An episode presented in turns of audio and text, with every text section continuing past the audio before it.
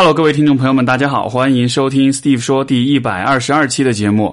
呃，首先这期节目是发在这个猪年的大年初二，所以说先祝各位听众朋友们新春快乐，希望大家在春节假期都玩得很开心。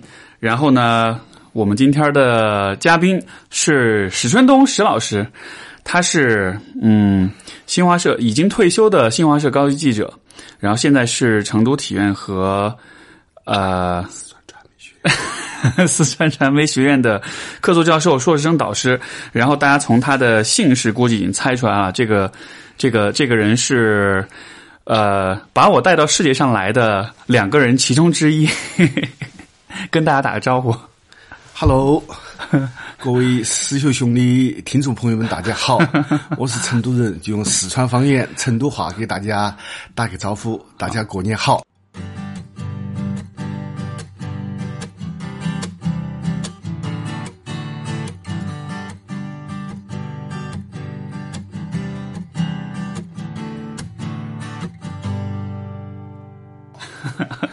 好，后后那个，跟跟你以前，因为你平时也听我的节目嘛，啊，所以对，所以今天今天作为嘉宾上节目，什么感觉？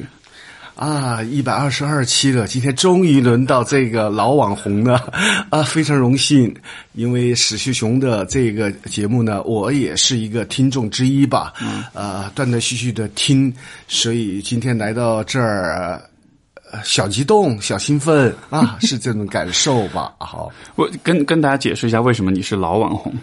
没没有，这是我，呃，我这个人以自恋著称吧，所以就呃喜欢在网上晃来晃去的，所以他们有的说我是网红吧，所以这个是夸张的所谓的网红吧啊，这样子。因为因因为你的朋友圈就是还是。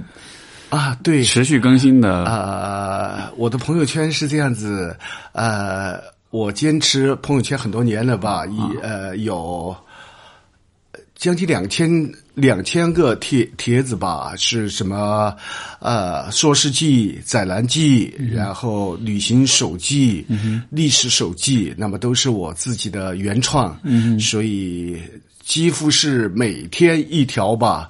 二零一八年我平算了一下，平均每天是一点七条，啊，都是原创，都是原创，还有统计啊。对，这个就就就是这个，大家听众可能不了解啊，就是我爸的这个微信朋友圈，它相当于是，其实你是有点当做微博在用的，就是说你是发布给所有人看的，是，但只是在朋友圈里，但是就是坚持更新，而且还要编号。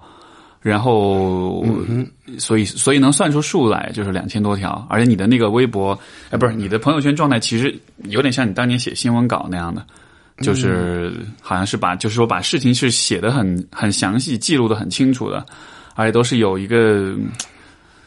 比较完整的一个一个一个叙事在里边吧，这个算是一大特色。嗯，对，因为我的朋友圈是坚持写我自己的感受、我自己的经历啊，我自己生活所看到的、听到的、悟到的啊，这样子，所以有图有文吧，所以就显得活泼一些吧。啊，这个算是退休之后还是要继续坚持写作的一种方式。我觉得，呃，一个互联网时代，一个人，呃，有这么好的一个技术条件，不把自己的生活的一种感受记录下来、表达出来，是有点遗憾。呃，我觉得，对于五零后、六零后来说，这一点是实在难能可贵的。啊，因为我们五零后、六零后，呃，几乎是边缘化的，所以，呃，发自己的帖子、说自己的感受是不多的吧？我算其中之一吧。所以，既然自己有这个兴趣写，就写下去。因为我觉得蛮有趣的。这个帖子再过二十年、三十年、五十年，我的孙子、我的下一代、第三代、第四代，他们还能看到啊。刚刚这是。变相催婚吗？没有，也这么说吧。呃，没有，就是他可以现在的技术手段是完整可以把它保留下来的，所以我们有要珍惜这么一个朋友圈这些这么一个技术手段吧。我就觉得这是蛮有趣、蛮好的一个事情。好，嗯嗯，呃，因为这个我爸的现在的工作，他曾经是。记者，新华社记者，然后后来就是开始逐渐开始教学生，教新闻系的成都体院的新闻系，现在又是传媒四川传媒学院，传媒学院其中一所是新是是你新新增加的职位是吗？因为你以前好像只是一对新的外聘的教授，嗯嗯。啊，然后就是带学生教大家怎么做一个好记者，怎么做一个好新闻工作者，啊，然后也带硕士生。这个这个这个其实是我呃，我爸在刚开始做这个工作时，我们也有过一些这样的讨论啊，就是说怎么去教学生。然后那个时候有也也也有一些交流，就讲讲到说这个，比如说我们做心理咨询师，然后训练的方法就是要模拟做那个就模拟的咨询，所以其实像记者也可以做模拟的采访，所以呃。后来我也去听过你的课，也听你讲过的故事，就好像是把这个学生被上课的时候被直接拉到讲台上，然后来采访来采访你，嗯嗯，用这样的方式来教这个，反正就是这个这一块东西是我觉得挺有意思的。我觉得其实，如果你愿意跟大家介绍一下你的。非传统的这种教学经验，说不定大家会对上学、上大学这件事情重新燃起希望。真的吗？那样又太好了。哦，是这样子，因为我做记者，在新华社做记者已经做了三十几年。那么就是我出生那年你进的新华社，对对吧？所以对对，呃，一个老记者了吧？呃，做了三十几年的记者，然后做体育记者做了十六年到十八年，我记不清楚了啊。呃，参加过三届奥运会、残奥会的一个采访，参加过四届的全运会的采访。那么，一个体育记者能参加三届奥运会或者是残奥会的采访，对一个记者，对一个体育记者来说，这个是一个很荣光的一个事情，犹如一个选手能参参加三届的奥运会的比赛，那么体育记者相也是这么一个道理。那么在五十来岁的时候，实际上呃，我就感觉到我下一步做什么。啊、所以我在五十几岁的时候就开始有这么一个萌生到讲台上去讲课的这么一个想法，所以一九呃八年以前吧，我就边做记者边做这个客座教授，就到大学里教书。那么这个呢，和我们现在这个大学的培养的一种指南的话是契合的，因为我们现在大学里需要业界的一些有实践经验的一个专业的人士到大学讲台上去讲课，呃，把社会的一些感受，把自己的职业的一种经验，那么介绍给我们新闻系或者其他系的学生。那么确实，我觉得我还是一个讲。讲课的一个材料吧，所以到大学以后，我深有体会。呃，对，说教功夫一流的，呃对，呃，因为我这个人是比较二的一个人，所以金抓抓的，用四川话说金抓抓的，所以一上了讲台就有一种激情，有一种使命感。因为我感觉到我们现在的九零后、零零后，他们不是不想学东西，不是懒。不是对教育不感兴学习不感兴趣，可能还是有一个很重要的方面是我们的教育，我们的教者，你的风范怎么样，你的水准怎么样，你能给学生应有的一些知识和养分吗？这个问题我就觉得是一个很重要的问题。所以我到了呃大学讲台以后，学生是比较欢迎的吧。比较欢迎。我举个例子，我们现在高校里，其实，在大学里，呃，课堂是不太乐观的。呃，老师讲讲课讲的不好，没有人抗议，没有什么，但是。你就会看到课堂里可能有百分之五十的人是在睡觉，百分之三十人是在打瞌睡，百分之十的人是在听耳机在听音乐，百分之十的人可能很茫然的望着你。当然，这个是我说的有点夸张了，就是这现在这个学校的话，还是缺这么一个好的老师去讲课。那么我去了。然后我知道这个情况，如果我要是面临的学生是这个样子，我会很难受，很很有挫败感。所以现在吧，与去年的这个感受来说吧，一八年我的学生的这个旷课率只有百分之千分之二，我的学生玩手机的这么一个概率只有千分之三四左右，所以整个课堂次序是比较好的。学生上我的课啊，怎么课又完了？因为我的课是金抓抓的，一环扣一环的，所以学生他们还是全程无尿点。呃，很兴奋，很紧张，很很有趣，因为他不知道帅爸的幺蛾子特别多，不知道下一分钟要发生什么。当然，这个教学上都是和我们的新闻采访和专业啊结合起来，所以学生感觉到还是挺蛮有趣的吧，蛮有趣的。所以我的课没人打瞌睡，不是我吹的，是他们不想打瞌睡，一周就上那么四节课，是吧？啊，错过就没了啊，就没了。而且是每个学生，我都觉得他们学得到东西啊，这个是一个很重要的一个方面啊。那像那种很皮的或者不太不太想学的那种人，那你怎么这样的学生你怎么办呢？呃，这种学生也有。也有死猪不怕开水烫的人，但是这个也是少量的。当然，对这种人的话，老师尽力而为。他确实不不愿意学，那有很多原因，不是你的原因。那么这个这个层次就比较深了。那么对这些学生，但是我个人还是不放弃。啊，尽量尽可能去帮他们吧，啊，是这样子。所以上我的课，呃，我自己在课堂上可能有这么一个口号吧，我的八字方针：时尚、创新、严谨、严格。啊，这个就是我自己的对零零后、对现代大学生的一个教育的一种理念。嗯，可以讲吗？啊，讲啊，你说啊，时尚啊，啊，时尚，因为。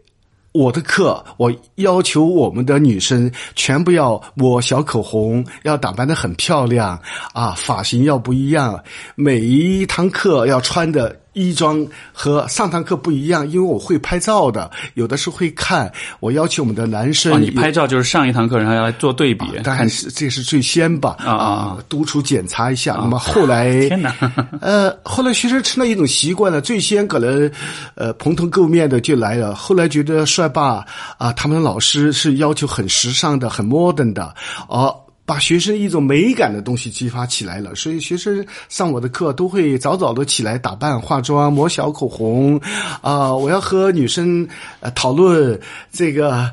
这个口红抹的怎么样？眼影怎么样？你的围呃金丝围巾围的怎么样？等等之类的吧。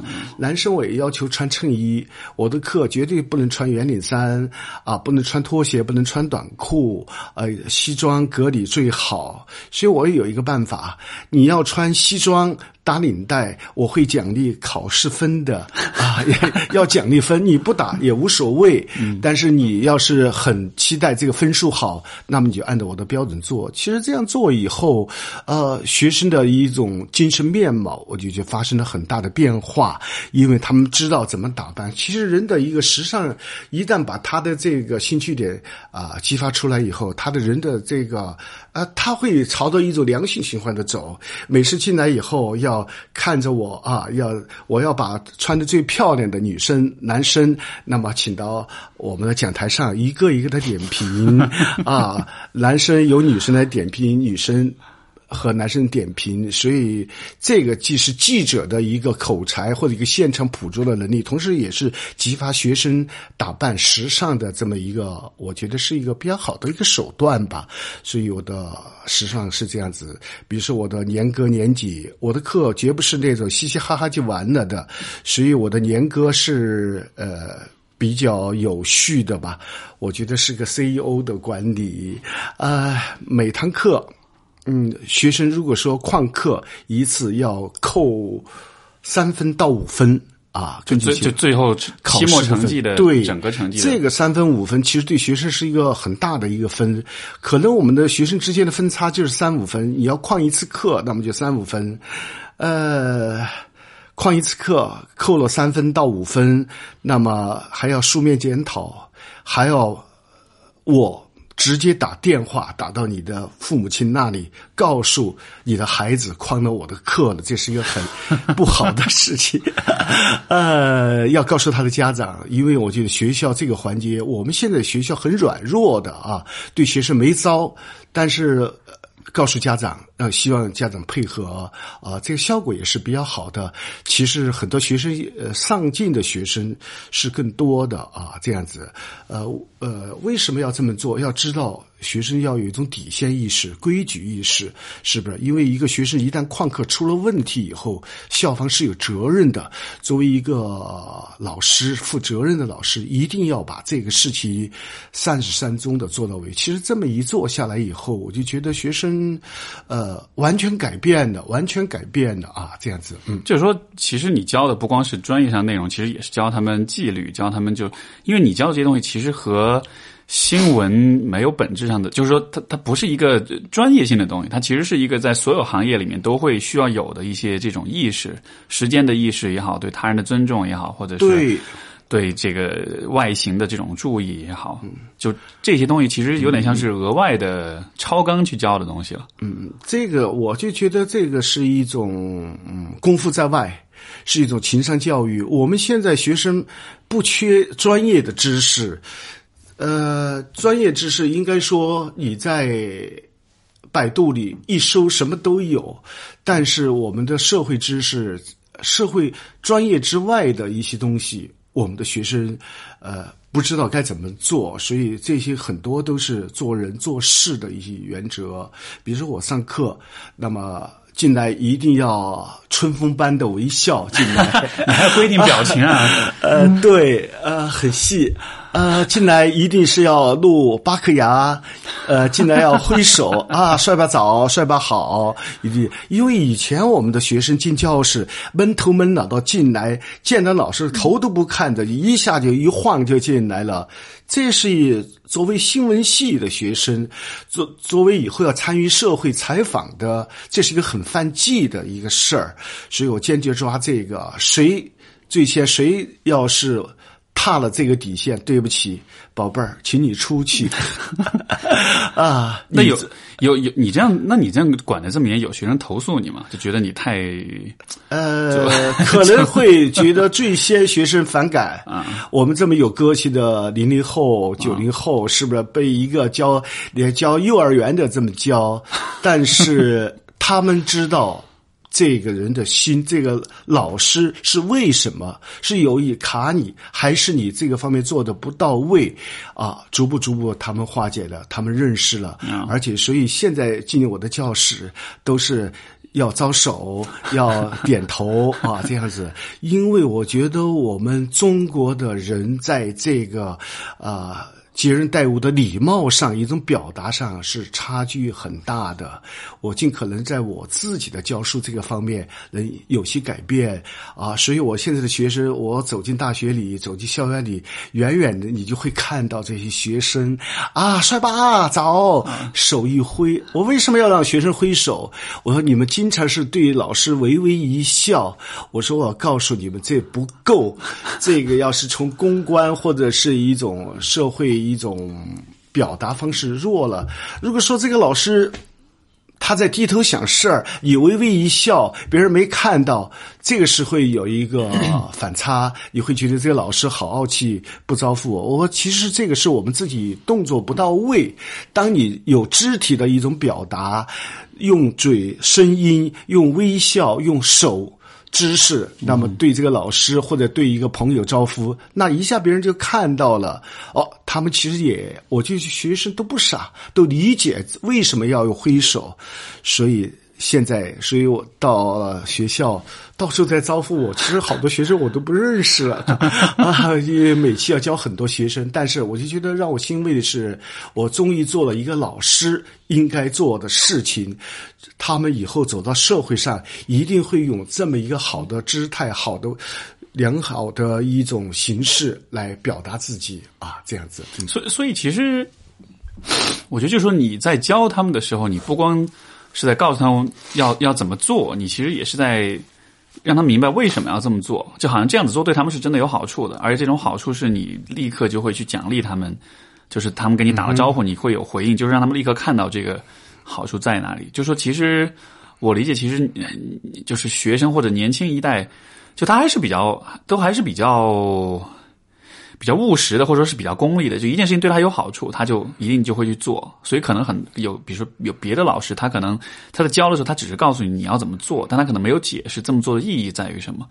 是对于你来说，就其实因为你自己是从这些小细节的这些行为上是获了很多益的，所以是你是能够很有说服力的告诉别人这些学生说，你这么做真的是有好处，是有帮助的。对对，其实这个方面就是像你说的，学生一旦知道这个的行为的价值和意义，他们更多的人是愿意去按照这个套数，按照你的这一种提议建议去做的。所以很多学生其实，呃。学习结业了，都给我写了很多很多的微信，很好，所以我就感觉的是我欣慰的。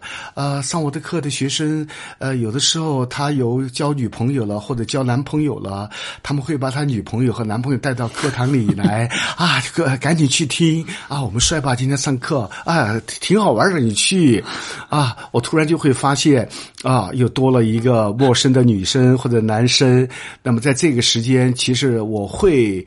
呃，请这个男生、女生、这个陌生的啊学生朋友起来，我要当着他的面 表扬我们这个男生或者女生。其实这个对于一个学生、对一个青年男女的鼓励帮助很大的啊。每个是学生的每个人的身上，他都有很多闪光的东西。呃，做老师的需要用仔细的啊去观察他们，要给予肯定，给点阳光就灿烂。给点表扬，那么这个学生或许会改变他未来很多很多东西。所以我的学生有的时候，我教体育系的学生，他的骨折了，杵着拐杖都要来上课。为什么？因为他就觉得这个课是上一堂少一堂了，所以他们也就啊觉得蛮有意思的吧啊这样子嗯呃，所以其实你是。因为，因为这个是我觉得很有意思的一个点，就是当你是说在做老师这件事情的时候，我我我觉得你的角色已已经超过了就是老师这个角色，因为就传统意义上的老师吧，可能只是讲课，只是讲解，但是你你，我觉得就是你跟学生之间的那种互动的那种深度，已经呃，更像是一种，也不是导师，但就像是一种。就你同时扮演的是又是老师的角色，但你同时又扮演一个类似有点像家长，但又不是那种父亲的那种家长，而是一个能够指导你、能够教给你一些东西的那种生活智慧那种。就就好像那个角色不是只是限制在老师这个当中的。对，呃，我经常对我的学生讲。我不是你的老师，我是你的导师，我是你的师傅，我是你的这个包工头，我是你的领班，我是你的组长，我是你的队长，我是你的教练，啊，这样子，所以让他们啊就觉得蛮有趣的，因为有的东西已经不是一个。教师一个老师所做的了，呃，为什么要这么做？其实现在中国的高校也在探索教育改革，怎么培养人，呃，培养一个合格的人才，怎么适应这个社会变化很快的社会的他的情商、智商啊，呃，做人的一种品性，能跟跟上这个社会，是我们现在全社会的高高等学校教育很关注的一个问题。那么。我作为一个虽然我是个业余的老师，但是我就觉得，呃，既然做到这个事情上，我们尽可能的去把它做好。但是，所以这这一套东西其实是你自己摸索出来的，或者说你自己发明的，这并不是一个就你学了什么先进的教育理论，然后把它放诸实践的。嗯，对，因为我做记者做了三十几年，呃，因为这个职业的平台能够接触到很多优秀的人。上到世界冠军、奥运会冠军，那么下到我们的啊普通的老百姓、屌丝、平民啊，什么样的人都有。其实借助了不少的优秀的人，通过这和这种优秀的人接触，也会在他们身上会发现他们为什么会优秀，他们在言谈举止上是怎么的一个表现。那么我的印象很深，所以我既然是。教学生，那么我一定想把这些我自己的一种感受告诉给学生。呃，学生他们听这些方面，我就觉得是一种非常有兴趣的听的。所以有的时候我的课拖了课是高校里学生最烦的，拖堂啊，拖堂？没关系，帅吧，继续讲，继续讲啊！当然，我我有的时候会讲一些，那么就至少啊，他们有兴趣啊，所以这个也是一个呃比较好的事情。当然，这个事情呢，也和大学里的管理者对我的支持，校长或者什么样，他们都支持我啊，这个也。也有关吧，所以我们的校长，我们大学的校长也看我的微信哦，他会不会听这节目？朋友圈 哦，没有，他他们也看，虽然他们不点评不说，但是每次碰到我都说啊，石教授真好，真棒 啊！我没有，没有，没有啊，是这样。如果如果是像这种，比如说有听众当中有学生在校学生这样，他也希望，比如他可能也希望他的老师是像你这样，但他不具备这样条件，他身边的老师。或者生活中没有这样的人给他指导，那你觉得应该怎么办？啊，这个还是我就觉得一个一个老师一个学习的一种能力，啊，一定要提升，一定要加强。因为不，我意思是说，就是 就比如说，有很多年轻人他自己可能没有遇到像像老师是像你这样子教他们的，他自己可能也。因为这其实现在很多人的问题，就很多很多年轻朋友，就是他在专业上 OK，但是他可能在为人处事上啊，在做人上面、社交礼仪上面很多东西，他其实确实不懂，而且父母也教不了。然后他可能就很多时候是只能是靠自己去摸索、自己去探索，但是这其实是会绕很多弯路。那对于像这样的人，这种生活中找不到人指去指点、去教他，对这样的人，你你会怎么看呢？你有什么建议吗？呃，其实这个就是我个人觉得，呃，有一点嘛，很重要，你要自己积极的去寻找，去找一个参照物，去找有比较好、水准比较高的、优秀的人，尽可能向他们靠齐、靠近。当然，有的时候大家也很苦恼，周围没有一个参照，没有一个参照的标准，没有一个老师，这个确实一个也是一个很致命的一个问题。啊，说到这儿，我就想着我的第一个研究生，啊，他他的成长的经历，啊，很有意思。呃，他当报考我的研究生，啊，一定是要报考我的研究生，第一志愿、第二志愿、第三志愿都是要报考我的，啊。这样子，那么后来这个孩子是一个比较内向的一个孩子，比较斯文的一个孩子，但他就认定了我。其实他对我的了解，就通过百度里搜，他就我一定要找这个老师做我的导师。哦，他以前没上过你课啊？没有百度搜了你？对，他是外校的啊，其他大学的。来了以后，许汉文啊，许汉文来了以后，其他性格也比较弱。啊，比较内向、比较内敛的这种，但是，啊，我就觉得人的一种潜力是很大的，关键看老师、导师怎么指导。所以我在他的身上，我就另外的一种办法功夫啊。你说话比较少，你一定经常给我练习大声的讲话，讲台上是不是要做一个发言？那么你给我练二十遍、三十遍啊，练的呃足足的，你再去发言。那么比如说他。呃，人对社会知识了解比较少。寒假的之前，他要回家，不不能回家。你到苍蝇馆子，成都苍蝇馆子去洗盘子，啊啊，这个一般的人是不能接受的。我一个研究生怎么会洗盘子？当然，这个洗盘子，呃，这家餐馆的老板我认识的，他的接人待物是非常好的。你去洗盘子，你去切菜，你去端盘子，你去洗碗，那么他就去啊，一身的油烟子。味道，那么这个应该是全国仅这个仅有的这种研带研究生是这么个带法的，对，很接地气 啊，对，然后去啊，我去看他的时候啊，那个眼镜上的油烟子，围一个围裙，是不是？啊，来了，就完全别人把他当成小工哦，端盘子乐呵呵的带。其实他这个社会实践，他的收获很大。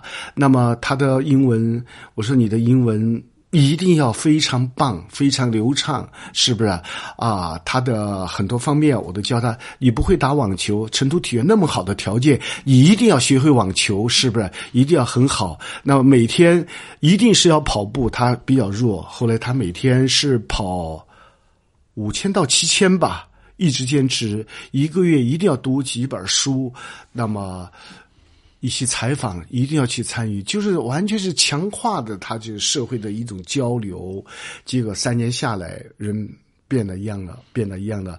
所以他毕业的时候去呃应聘，那么他参加国家体育总局的考试，这个。国家体育总局的考试，那是面向全国的高校，这个考试是很严格的，在三百多人的一个报名当中，那么他进了啊笔试过了，又是口呃面试，面试的时候他就获得第一名。哎呦，其实为什么他的表达表述已经很强了？所以那一次在国家体育总局的这个直属的一个中心，只招一位。他就是其啊一位吗？两位，他就是其中的一位。其实这个过程，我就看到了一个人被培养啊，被点化以后的一个效果啊，所以让我很高兴。其实这个事情，我也觉得人的潜力很大的，只是有谁来帮你，这个事情是一个很重要的啊方面。嗯，就是其实你是通过应该是很强的这种纪律性的这种。这种管理，就是说，因为你的手段其实是比较、比较是有点带强制性的，对吧？是有点这种，就你必须得做，比如说你必须得去洗盘子，你必须得练英语，你必须得跑步这样的，然后而不是说，呃，就是相对强势的一种教育风格。但是，但是好像事实又证明说，这样的方式确实能让人就就是这个叫什么日积月累，能够形成一些变化。当然，这个方面呢，其实一分为二，最先呃。气场比较强，嗯，是不是？呃，你要听，脑子就教你；你不听，脑子根本不管你，就是这么一个比较霸道的。但是我就觉得我的套路是对了的啊啊！最先有点难受，因为你的性格、你的弱点你自己看不到，或者你淡化了，你不意识到这一点，旁者清。所以我是一个记者，做了三十几年，和你接触几天，就完全知道你的。强在哪儿，弱的哪儿？那么这个方案，这个配置实际上是针对你的，不是随意的，我的武断的这么做。有的时候，我们的年轻人随意的、任性的东西多了一些。呃，既然你是我的学生，那么你按照我这个规矩去做，那么就是就。就会有效果，所以呃，最先可能学生对我的反应未必好，但是我就觉得走着瞧吧，所以也就后来会逐步认识这么一些吧。嗯，你你那你觉得为什么是这样的？就为什么现在学生普遍会越来越随意，或者越来越放松，越来越这个，就好像他的这种自律性、这种纪律性还没有那么强了？这个现象怎么产生的呢？这个也是我们社会很忧虑的，人的随随性任意，做事情没有边界，这是一个很严重的一个问题。互联网，它给了人很多机会，是不是？任何东西都可以在互联网上所趋。但是就以为线下的很多东西都是这样，可以很随意的去做。其实线上和线下是有区别的，是有区别的。一个社会现实是有边界的，什么事情是有定义的。呃，我们学生有的时候是一个误觉，是一个误觉，所以一个老师那么就。很重要的方面就是要告诉学生，你在这个方面线下的事情可不是在线上那么随性的。我经常给学生讲，你不招呼人是不是？你到哪儿去微微一笑，闷头去买手机，你这是在打脸，你是自己在黑自己。管理你的人是一个三十岁、四十岁、五十岁的人，他看不惯你的这些东西，是不是？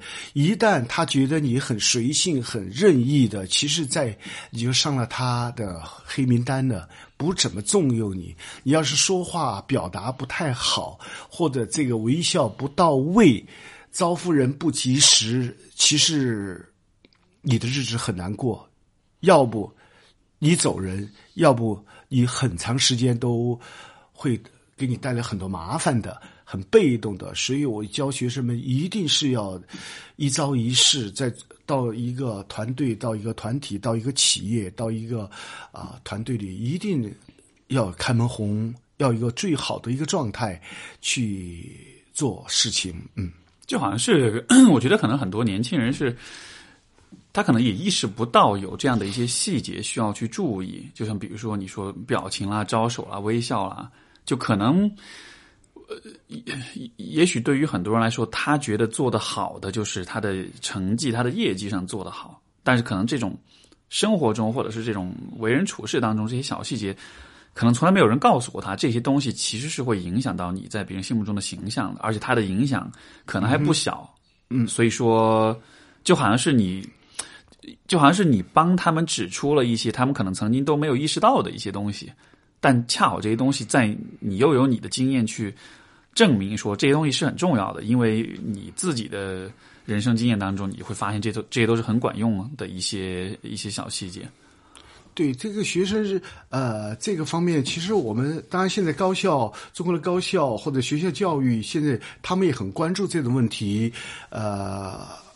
希望学生在，呃，走到职场上、走向社会上，能够这个这个桥能很顺利的通过。那么现在其实这不是我一个人，这是呃，这个全社会高校里或者是很多老师都校呃校方管理者，他们也很注意的一个问题。当然，这个问题既来是由来已久的，不是一个人。可以就是能够改变的，但是必须每一个老师，啊，每一个做事的一个领导者，他一定是要引导学生朝这个方面去做，啊，我们有的学生是在这个方面。他是从零起步，越做越好，越做越好。所以我对我的学生说：“你到哪儿去面试，你一定是要做到前三名，你一定要有这么一个强者的风范。怎么用什么样的风范，就是你的言谈举止。”所以我和我的教口才课，我特别呃看重学生们的三分钟的面试。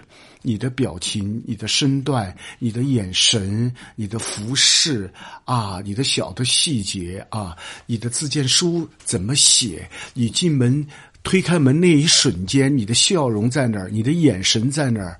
啊，完全是一表演一样啊！就教他们啊，这么一点一点的去做。事实上，证明我的学生，呃，这个方面他们是做的很好，有的学生是做的很好啊。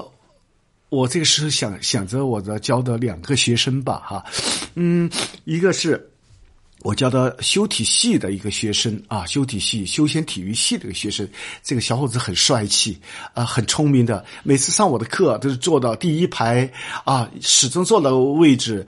他不是在装逼，他是很认真在听在记啊。那个时候我其中在一堂课里就讲。你们不要觉得你们只是当体育老师的哈，你要想的更多一些、深一些。你们一定要好好的学英文，是不是？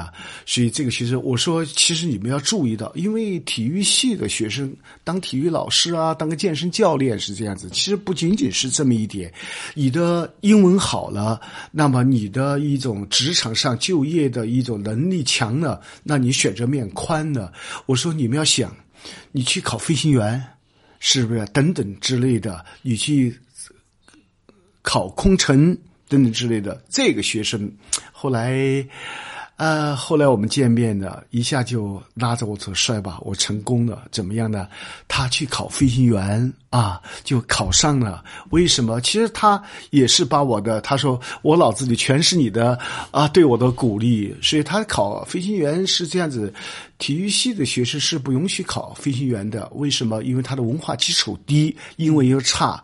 但是他偏偏他就去了，人又很帅气，表达能力很强，所以别人就说你不符合这个标准。哎，他其实我，呃，你可以考试吧，是吧？你的英文怎么样？他你可以考我吧，哎。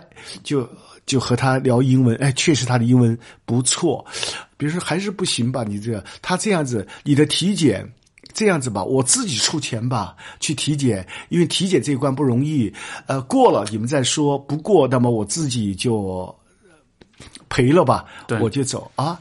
结果他在这个很多人当中他就过了。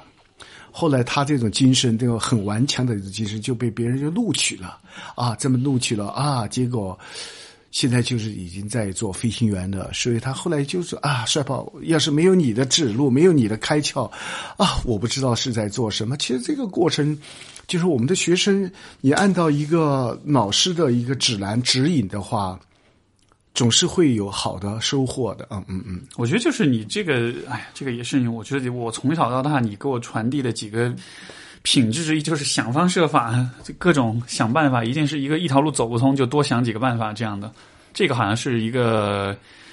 呃因为就是说，对于可能很年轻一代来说，当他被拒绝或者当他发现自己可能不够格的时候，可能本能反应就是就算了，就另外再想其他的，就是去走其他的道路。但是就是对于你来说，因为你的经历、你的这个这个人生的发展，其实很多时候都是这种，对，就是削尖了脑袋往里钻的那种。对，其实人有很多机会，往往是这样子，我们。不能轻易的放弃，一旦放弃以后，这个你就失去了一个平台或者人生的另一步了啊！我自己为什么要教学生一定要顽强，要很勇敢的往前面走？我自己的呃这个人生经历也是这样子。其实我做记者啊，也是这样子，很顽强的啊，不放弃啊。取得的这么一个结果吧。你看，当时考新华社记者，其实我大学毕业以后是在一个企业做团委书记，啊，后来，呃，突然有一天看到报纸上就有一个新华社招记者，啊，我也不是学这个专业的，我的也不是二幺幺大学的，就是一个二三流的，呃，这么一个大学，哎，挺好的，我就去试一下，啊，一试。呃，我的年龄也过了，又结婚了，又有孩子了，就是快三十岁了吧，一个大龄青年呢。别人一看到我啊，你不行，你不行啊，你自己你看，你又结了婚了，你又有孩子了，而且还没有组织开的介绍信，那不行的啊啊啊！一般的人就。扭头就走吧，是说的不行，我不，我不走，我就在那陪着他们，在那看着他们烤。那么需要这个，看他们缺水了 啊，赶紧给他们倒开水倒啊，来了就赶紧，我不见外，我就是当那儿的人一样啊，就陪着他们考，陪着考官吧，一个一个看啊，我就看到一些规律、一些特点，一问一答的是吧？人是这样子。人怕残，看到啊一个小伙子是不是那么一脸堆笑的望着你给你服务？人恻隐之心总会有的吧？是不是？快十二点了啊，你快回去啦，吃饭呢。我没关系，你们都没下班，我陪着。反正我今天上午也请假了，就玩啊，就这样子。后来他就很认真的跟我说：“哈，你结婚了，你有小孩了啊？”这样子。我说：“其实老师，这个是是我结婚了，我有小孩了，但是我没有后顾之忧了，我不去交女朋友了，是不是？有小孩了，我就全力以赴做工作了，是不是？挺好的。”我说：“我没有介绍信。我说，如果说我是一个做记者的材料，缺了那张纸，是不是？呃当时我就觉得有点。”不划算，挺可惜的。他哈哈的笑吧。啊，当然，后来经过很严格的考试吧，在四川，在成都地区吧，三百多人里，后来招了三个记者，我是其中之一。后来这个老大就告诉我，因为那一天就我一脸堆笑的那个人就是我们的老大，我不知道啊。他说刚好碰上了。对，他说我看中的史春东，我看中的就是你有一种很顽强的呃一种精神吧啊，所以这个样子。呃，就一步一步的，所以我们自己的经历就是这样子，不要放弃。呃，在我的人生格言，我从来没觉得好累。我经常听到，哎呀，好累，好辛苦。妈的个逼，我是做什么事情不累呀？是不是？便衣修到敷眼睛，是不是？嗯，你到躺在停尸房里躺着就不累了，是不是？所以有的时候我们把一些就是口头禅当做一种这种。啊，很不好的一种暗示。我说一种不太好的暗示，像咒语一样，是不是？哎呀，我好辛苦，好累啊，好怎么？永远不到现在，我都没有很累、很辛苦的累。这是我该做的啊，这是我今天有这么多好的东西，是吧？都是我自己努力。我要是轻易的说累、说辛苦，那么很多事情我就没有机会了啊。那这个，那这个顽强这种就。怎么来的呢？你觉得是是天生的吗？是性格吗？或者说是是某种选择？就因为显然每一个人都变成这样子，会对他们都比较有好处。但是可能有些人他就是没有这么顽强，或者说他选择不这么顽强？就是那对于你来说，你觉得是这是怎么来的？没有这个这个事情，我现在弄不清究竟是我的性格使然，还是一种社会的这种锻炼。我个人觉得更多的还是一种社会的一种历练啊，这样子。呃，我们的家庭，呃，那么是。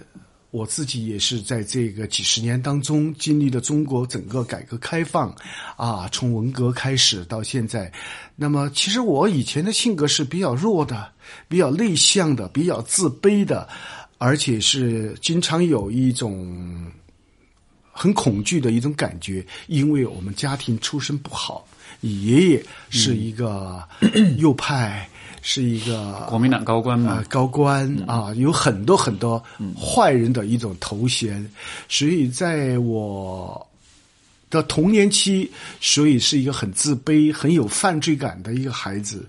呃，文革抄家，一瞬间家里的所有东西都没有了，谁要到你家里来？傻婆要逗你，要来指责你，要来骂你。我们只有埋着头在那儿听，别人把你骂完了走了，你然后再该做什么事情。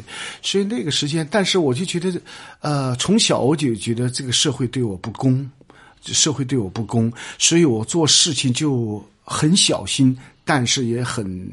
注意啊，一定是要把一个事情做得啊很好，不要被别人嫌弃啊，自己一定是要做好，所以就呃。小学、中学我的成绩都是非常好的，到中学以后我的是应该叫学霸吧，呃，考试五门考试三个一百分，一个九十八，一个九十五分，这个读高中应该是没问题的啊。但是在那个时代、那个背景，你家庭是黑五，是成分不好的孩子，是不能让你读高中的，所以我就很难受。那么，就当我没有读上高中的时候，哭了几天几夜。那么，啊，这个事情对我的打击很大。但是，我就知道这个社会对我不公，我自己一定要努力，一定要用心。那么，后来又做了很很多事情。那你，你，你，你这个社会对你不公的时候，我理解，在这样的情况下，其实人很容易觉得说，就会产生出那种 那种仇，就是仇视社会、仇视所有人的那种。那种想法，就是觉得社会既然对我不公，那我干嘛还要守着规矩来？我干嘛还要这个就对别人好？你懂我意思吗？就是就是就是你人很有可能在这种情况下，在道德上被逼到一个比较破罐破摔，或者是这种很有报复心理的这样。但是当时在对于你来说，你你你当时有过这样的时刻吗？对呀。呃，有很多人可能就采取了一种消极的方式，那么他就沉沦下去了。呃，我觉得我不同，那个时候跳中字舞，没有我的戏，觉得害人的孩子怎么会在毛主席像前跳舞呢？简直荒唐，那就不准我跳。那么小学是这样子，那我进了中学以后，学校就有毛泽东思想文艺宣传队，那么就是文艺的队伍。我就想，我换了一个地方，个人。别人不知道我的身世了吧？我去报考 啊，文艺宣传队，啊，其实我的文艺没什么，呃，就没有。但是就因为我要反抗，我觉得我自己要重新的要站起来，要让别人承认我，啊，然后就比如说啊，不行，我们宣传队要有呃。特长，比如要劈叉 啊，要打这个劈叉，那个是有功夫的人。哦，好，我自己一个人就练呐，就就是练了可能十几天吧，脚都练肿了。你一个一个男生要的练劈叉，这是多难的一个事情，我就使劲的压腿啊，劈腿呀，啊，终于后来十几天以后吧，我给老师说，老师我会劈叉了。他你会劈叉了？我会，我啪一下就是 在地下做的笔直的。哦，他说不简单，不简单。哦，从此以后，那么我就进了学校宣传队。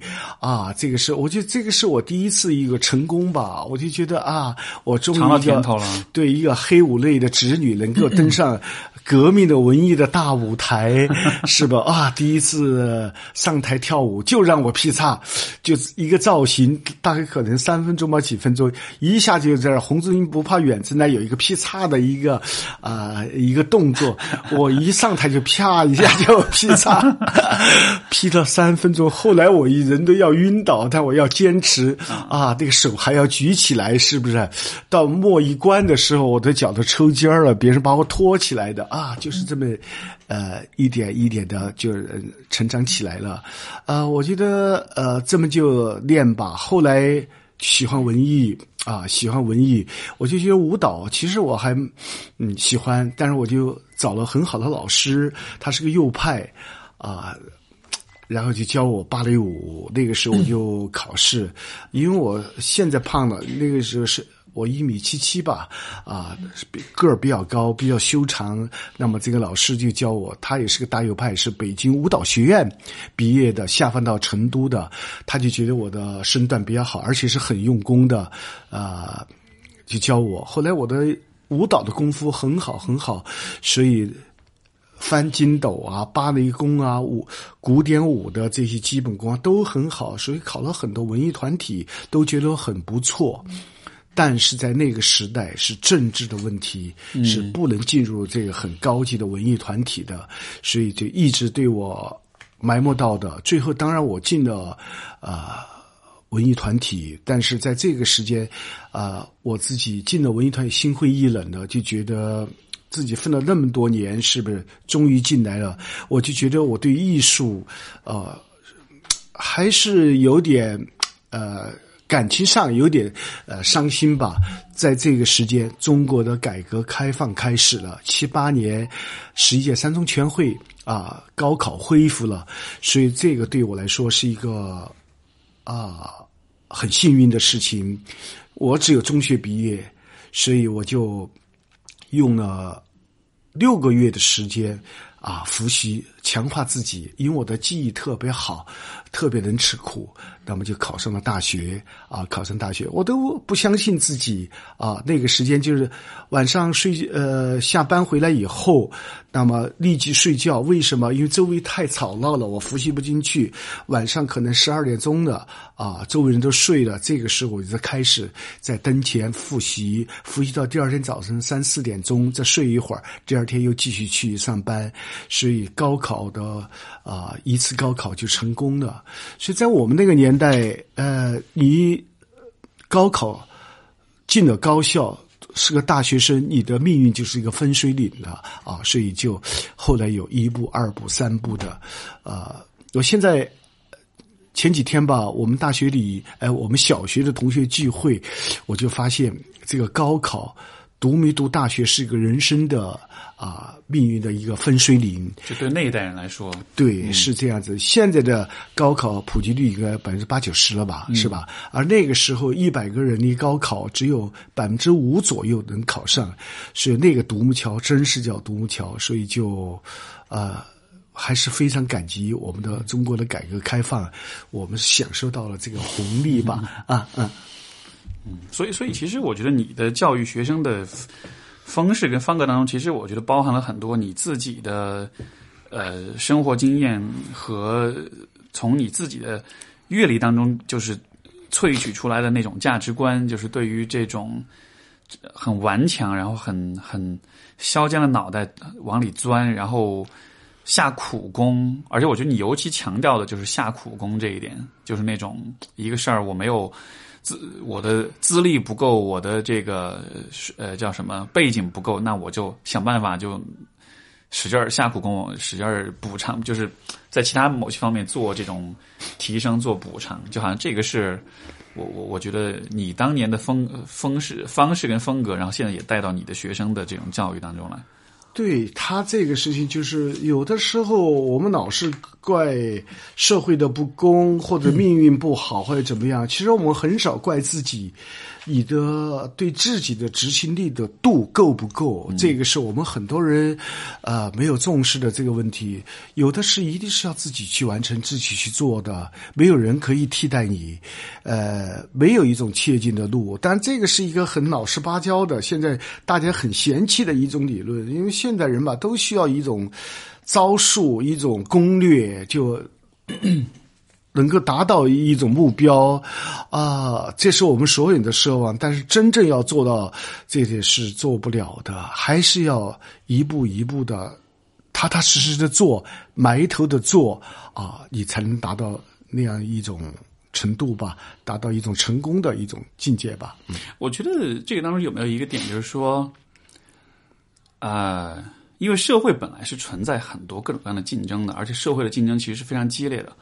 但是，我觉得教育就是总体来说，我们的教育上的这种观念其实是不太看、不太看到竞争这一点的。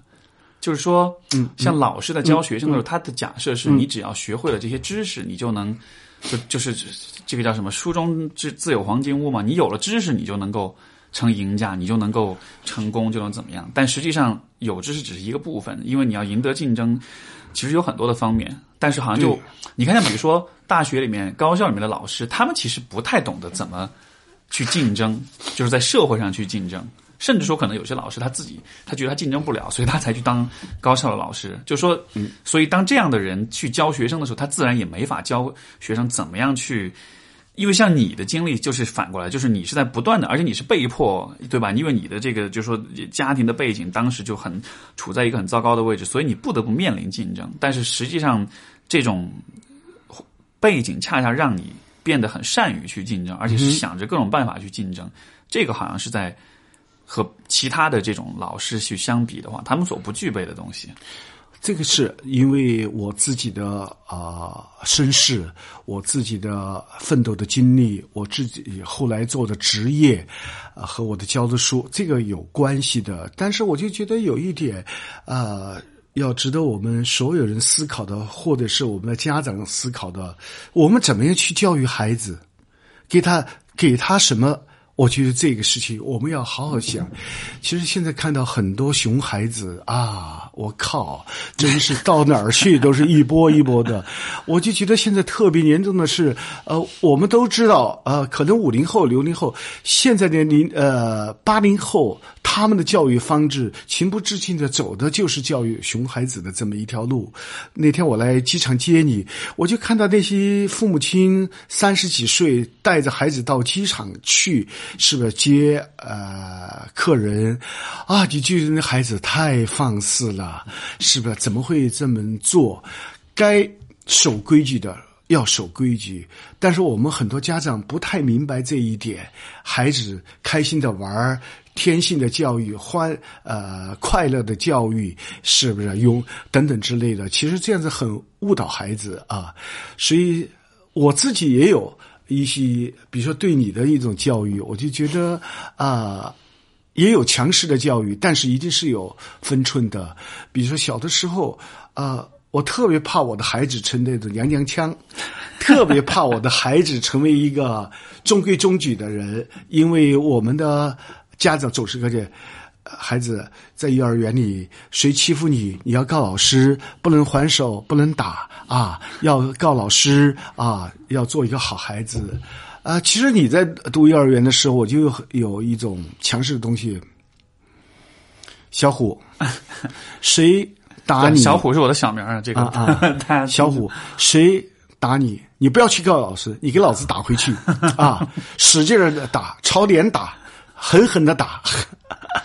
啊，这么一个从小就培养他一种有一种强势的东西在。但是我并没有成为那样一个很喜欢打架的小孩儿。当然，但是至少是你在心理上，而且我从来没有跟人打过架，是吧？从我就一次都没有。这个说起来别人都不信，就说就说小男孩嘛就。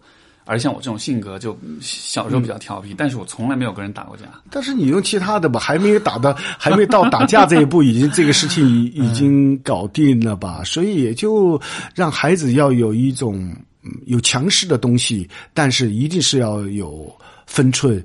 我在在我的印象当中，我们的孩子。我总会教他怎么恰如其分的说话，恰如其分的占位置，恰如其分的啊处理一些事情。所以说被你无数的唠叨，无数的 呃，没办法，呃，当初恨之入骨，恨不得把你老汉儿杀了吧。呃，但事实上，有的事情呃，看结果啊，那个过程你不一定理解。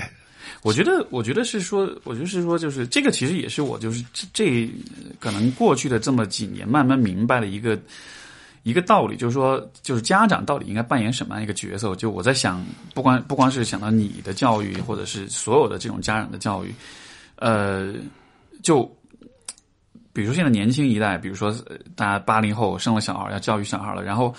那他到到底应该扮演什么角色？是应该是扮演那个严厉的管教的打骂的角色，还是扮演那个放任的，然后这个任其发展，让小孩子就是完全是放养的这种角色？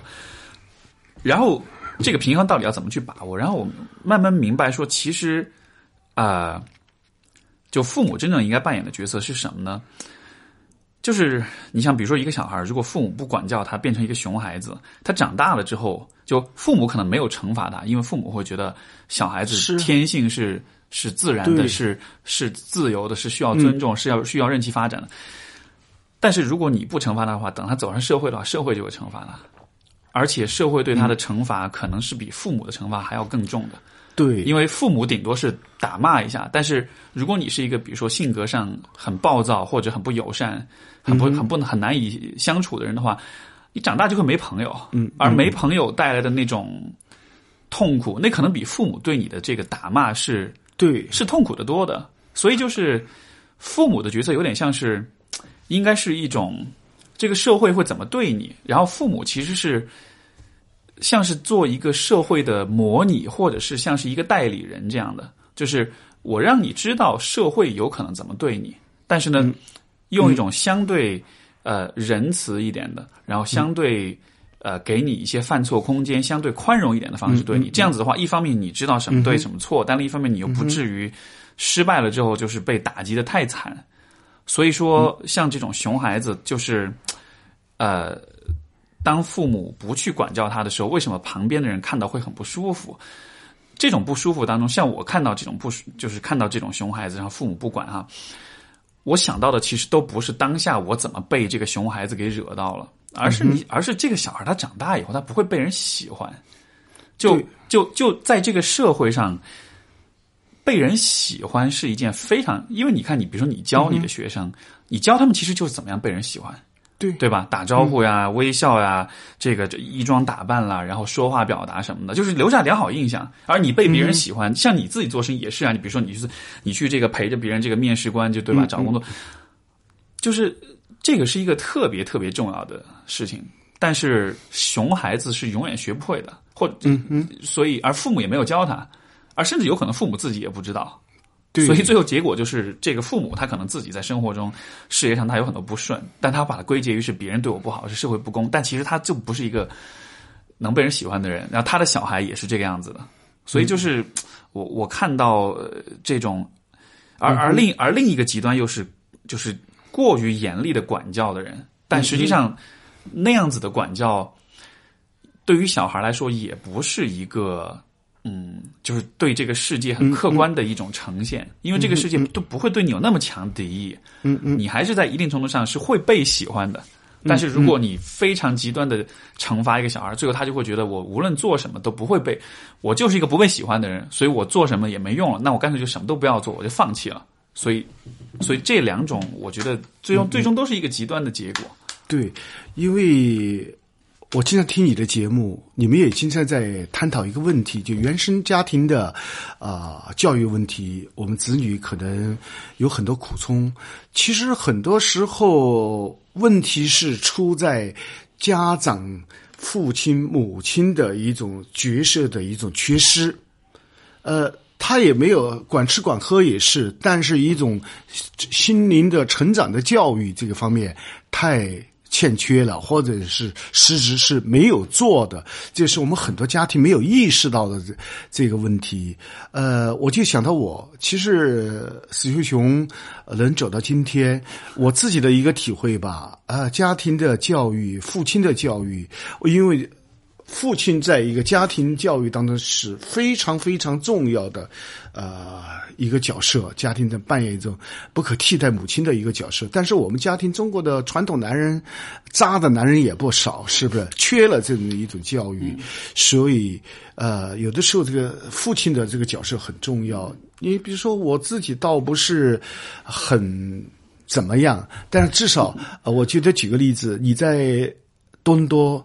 读书的这么大学期间吧，你的我给你每写的一封信，我都会编号的电子邮件呃，电子邮件，我给你在大学四四年左右的时间吧，写了二百六十八封信，啊，就是有的时候几千字，有的时候几十个字，就把我自己的一种感受、体会都分享。呃，我也不知道你所以看了还是没有看，不是，所以我后来很庆幸你后来去教学生了，因为你就可以把你的那个。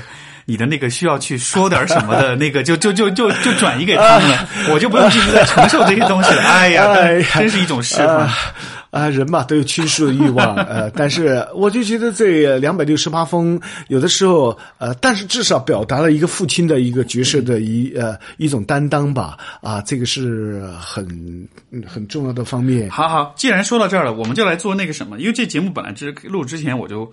跟听众都说了的，我说我们要做一个一个一个一个，你你看我微博上写的那个嘛？对不起，这我太没有没有，嗯嗯嗯，就是是这样，就是我之前在微博上发起一个挑战，呃，就是说这个这个挑战叫做“老爸十问”，我准备了十个问题，嗯，然后我是让网友们就是呃。回家之后找到自己老爸，然后坐下来跟他聊这十个问题，就相互问我，我就同一个问题我也问你，就我们相互问了，就同一个问题我们都各自给自己的答案这样的。嗯嗯。然后，然后这个问完了之后，我是鼓我是鼓励网友把这个过程像我们这样录音，录完了之后，然后就他可以分享给我，我可以把它做成一个合集这样的。所以你你说到这儿，那我们就把这个十个问题来。我们要来问答一下，好不好？哎呦，哎，在质问我吗？在拷问我吗？你我你你也可以，就这个问题我也回答。就你也问我，我也问你的。嗯嗯，对，因为这个这个是怎么来？是因为之前我有一个朋友，他自己也做一个，他是做那种视频节目的，然后他也是是个女生，她跟她自己爸，自己的爸爸就是说，也他也是把他请到节目上来，然后问了他多一点，还是问了十三个问题。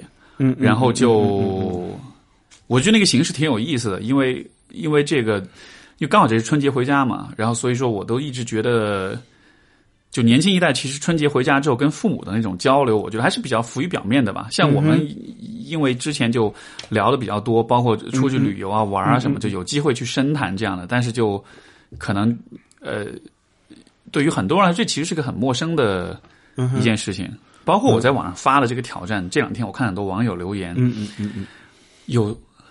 至少有一半的人在说我不敢问啊哈，我不可能，我我跟我父母不可能聊这样的话题，就真的很大比例的人都在说。但是我看了我就觉得好惊讶，我就觉得啊，就是有这么难吗？所以，我也不知道吧。这个这个就算是一个以以身作则的一个尝试。我觉得至少这些问题我们之间应该是个。我觉得应该是可以聊的吧。嗯，好吧，好吧，是个问题。呃，当然我能呃，把，这个也回答问题，和这个不是考试，这也没没有标准答案，就只是只是讨论而已。嗯，对。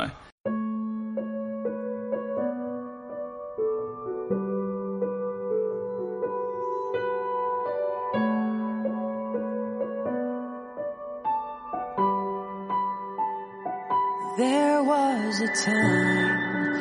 To look into my father's eyes. In a happy home, I was a king, I had a golden throne.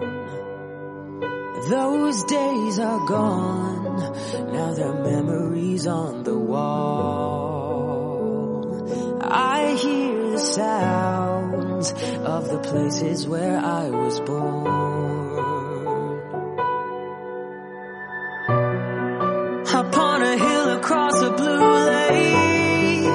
That's where I had my first heartbreak. I remember how it all changed. My father said, don't you worry, don't you worry, child. See, heaven's got a plan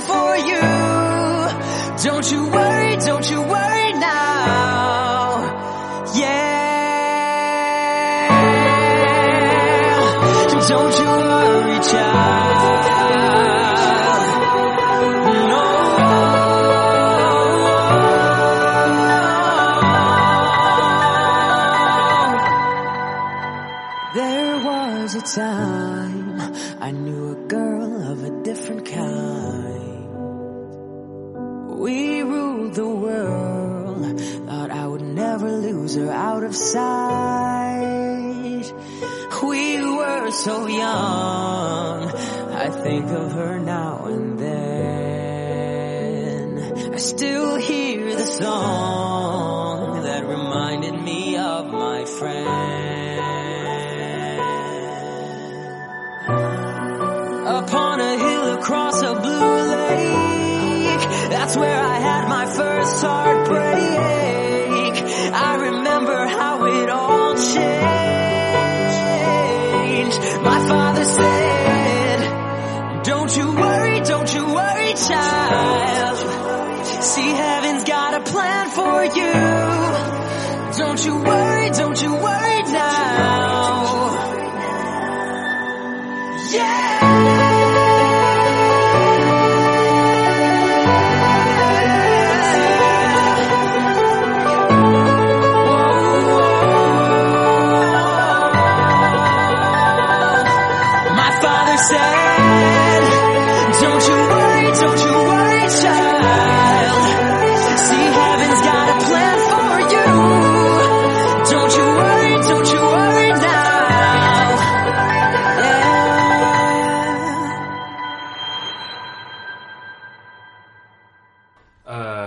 第一个问题是，呃，你你不用记了，我们就一个一个说就行了。就你你就，我觉得你就给我比较，简洁的，就是不是就是你脑子里蹦出来的答案，嗯嗯就是不就不用，就怎么说呢？嗯，就是你想到什么就说那样的。嗯嗯对嗯，因为我我也会这样回答，因为这些问题其实我之前。我本来说我也我我预先想一下我要怎么回答，但是后来我想了半天，我觉得算了，我就就直观一点，就是我直觉一点回答，这样子可能还自然、真诚一点嘛。所以，好，第一个问题是你对我们现在的关系满意吗？满意。你满意啊？对啊，你对我们现在的关系满意吗？嗯，我觉得呃，也满意，也不呃满意。没有没有非常满意，因为我觉得我们嗯因为也不在一个城市嘛，就嗯嗯所以像你看见面啊、聊天啊，机会也不是特别多。呃，所以因为呃，这个问题的前置是呃，用几个字回答，还是要做一个分析？都可以哦哦哦你想这个你想说什么都行，哦，呃，满意。但是呢，我就觉得 还有但是啊，就是不满意。没有，因为我没有弄清楚这个概念是、啊好呃一一种什么，嗯。呃，这个所谓的满意，那不是总体的，啊呃，不够满意的方面，我觉得也有。你肯定是有的。啊，对呀、呃，所以 这么挑剔的处女座老爸，你怎么可能？那当然了，我怎么会那么那么假吧？呃，不满意的其实是这个方面，比如你是八零后，我是五零后，差了三十年的一个差距。现在的人的一种差距，可能三四五年就是一个断代了吧，十年就是大的，那差那么多，其实。呃，这两代人在很多方面，生活理念、事业很多观念上差异是很大的，而且是大相径庭的。所以，我觉得这个是我们固有的一种时代的一种逻辑、一种烙印吧。所以带来的一种观念的一种碰撞或者是不实吧。这个我倒觉得还好啊，我没有觉得我跟你这个观念上，因为其实你在五零后里面。我了解的五零后里面，你算是非常怎么说呢？想法什么是非常前卫的那种了。嗯嗯嗯，因为你也跟你职业有关嘛。做记者的话，可能到处走、到处跑，所以其实跟世界是没有，还是还是没有太脱节的。所以没有，他有的时候我觉觉得，呃，做事情的差异啊啊，可能五零后的人很谨小慎微，很严谨，生怕出差错。那么可能像你们年轻的人就管他的。脑子去冲就行了，是不是？至于结果不怎么样，所以所以我们就患得患失的，可能会想的多一些吧。所以你说的不嗯不满意，就是还是看很多事情看看不惯。也有 是也有啊，嗯，对，OK 啊。不过不过，我觉得现在的关系，我其实还是总体来说还是比较满意的。就是说，因为是他问的是现在，就是现在当下这个状态，然后我是觉得这个状态是一个。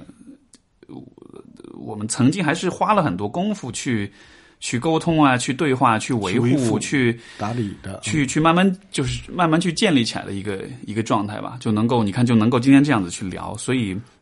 这种满意，我觉得更多的不是一就对我对我个人来说，不是一种他达到了一个理想状态的满意，而是说这种趋势相比于过去来说是比在是变得更好的，所以这个是我觉得满意的地方。嗯嗯，对。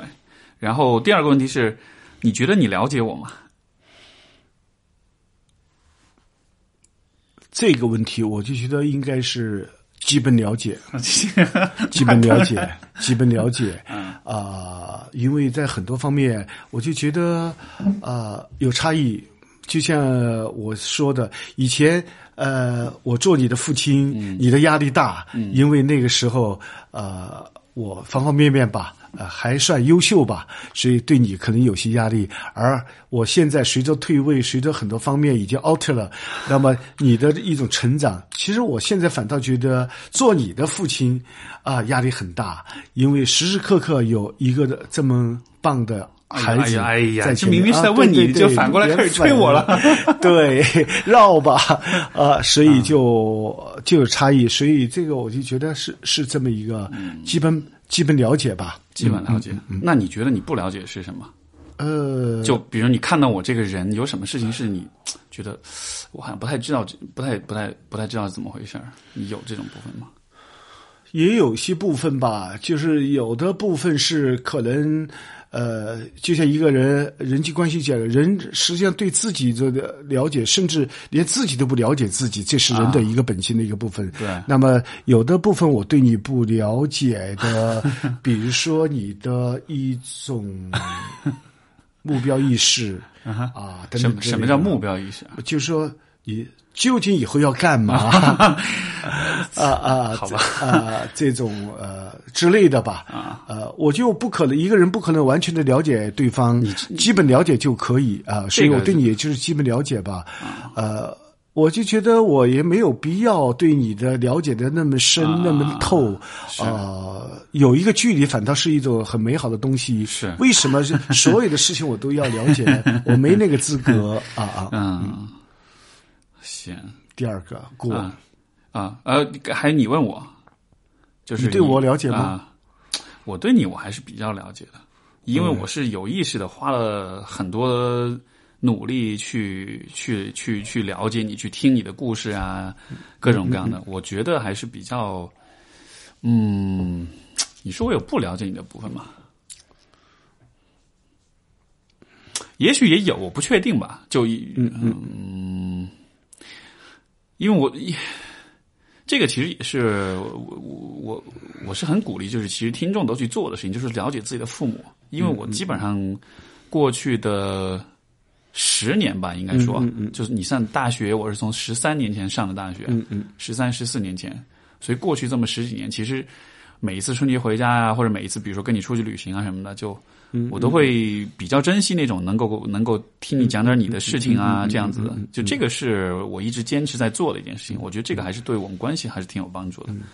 所以，嗯。啊，我个人觉得就是对了解和不了解，呃，有个大致的就可以了。嗯啊、就是一定是要达到啊，我非常 了解，啊。非常这个，我就觉得，呃，没有什么太多的意义吧。可能是可能是跟，比如说跟比如说父子关系，就是比如说你的跟我有关的部分，嗯，你了呃我了解是啊，我我觉得我不了解的部分是，比如说我在比较小的时候，那个时候你做父亲是怎么样一种。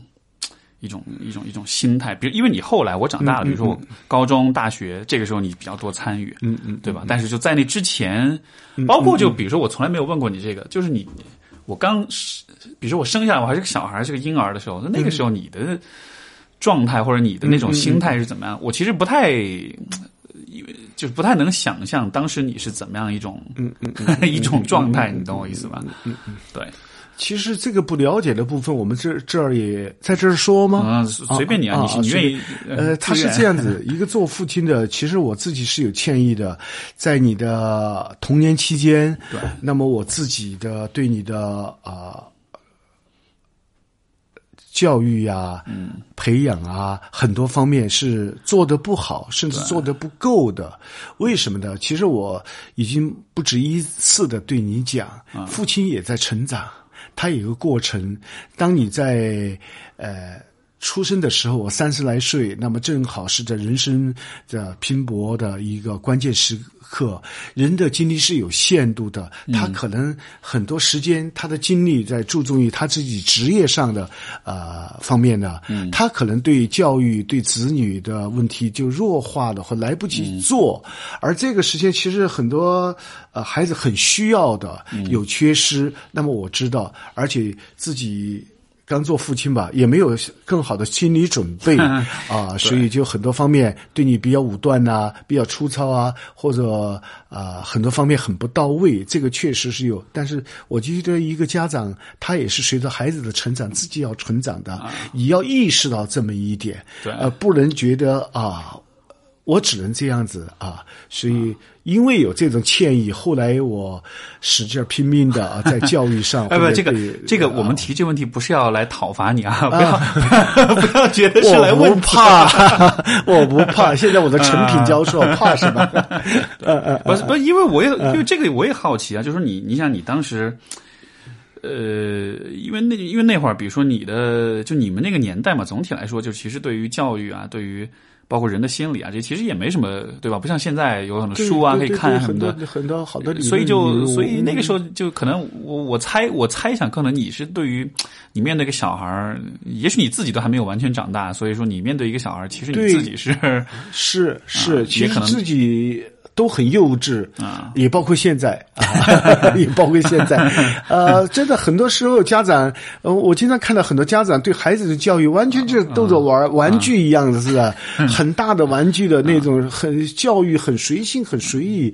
用现在眼光就不可以这样子，可能我们的家长可能这个错误就比较多一些吧。好。第三个问题，第三个问题是，啊、比较灵魂拷问哈，有没有曾经后悔对我做过某件事情？有啊。我 这么这不加思索，什么事情？我就就觉得有的时候对你的教教育好、好野蛮啊，不，这具有具体的事情吗？有啊啊比如我我我一直是这样子，我特别是啊，现在我都觉得很内疚了，在中学啊呃，史优雄的数学有的时候考、呃做的不好，对是吧？我对我来说不可思议，又不是考试，平常做作业怎么会那么差？是不是？呃，我又看不懂，但是那个勾和叉我看得懂。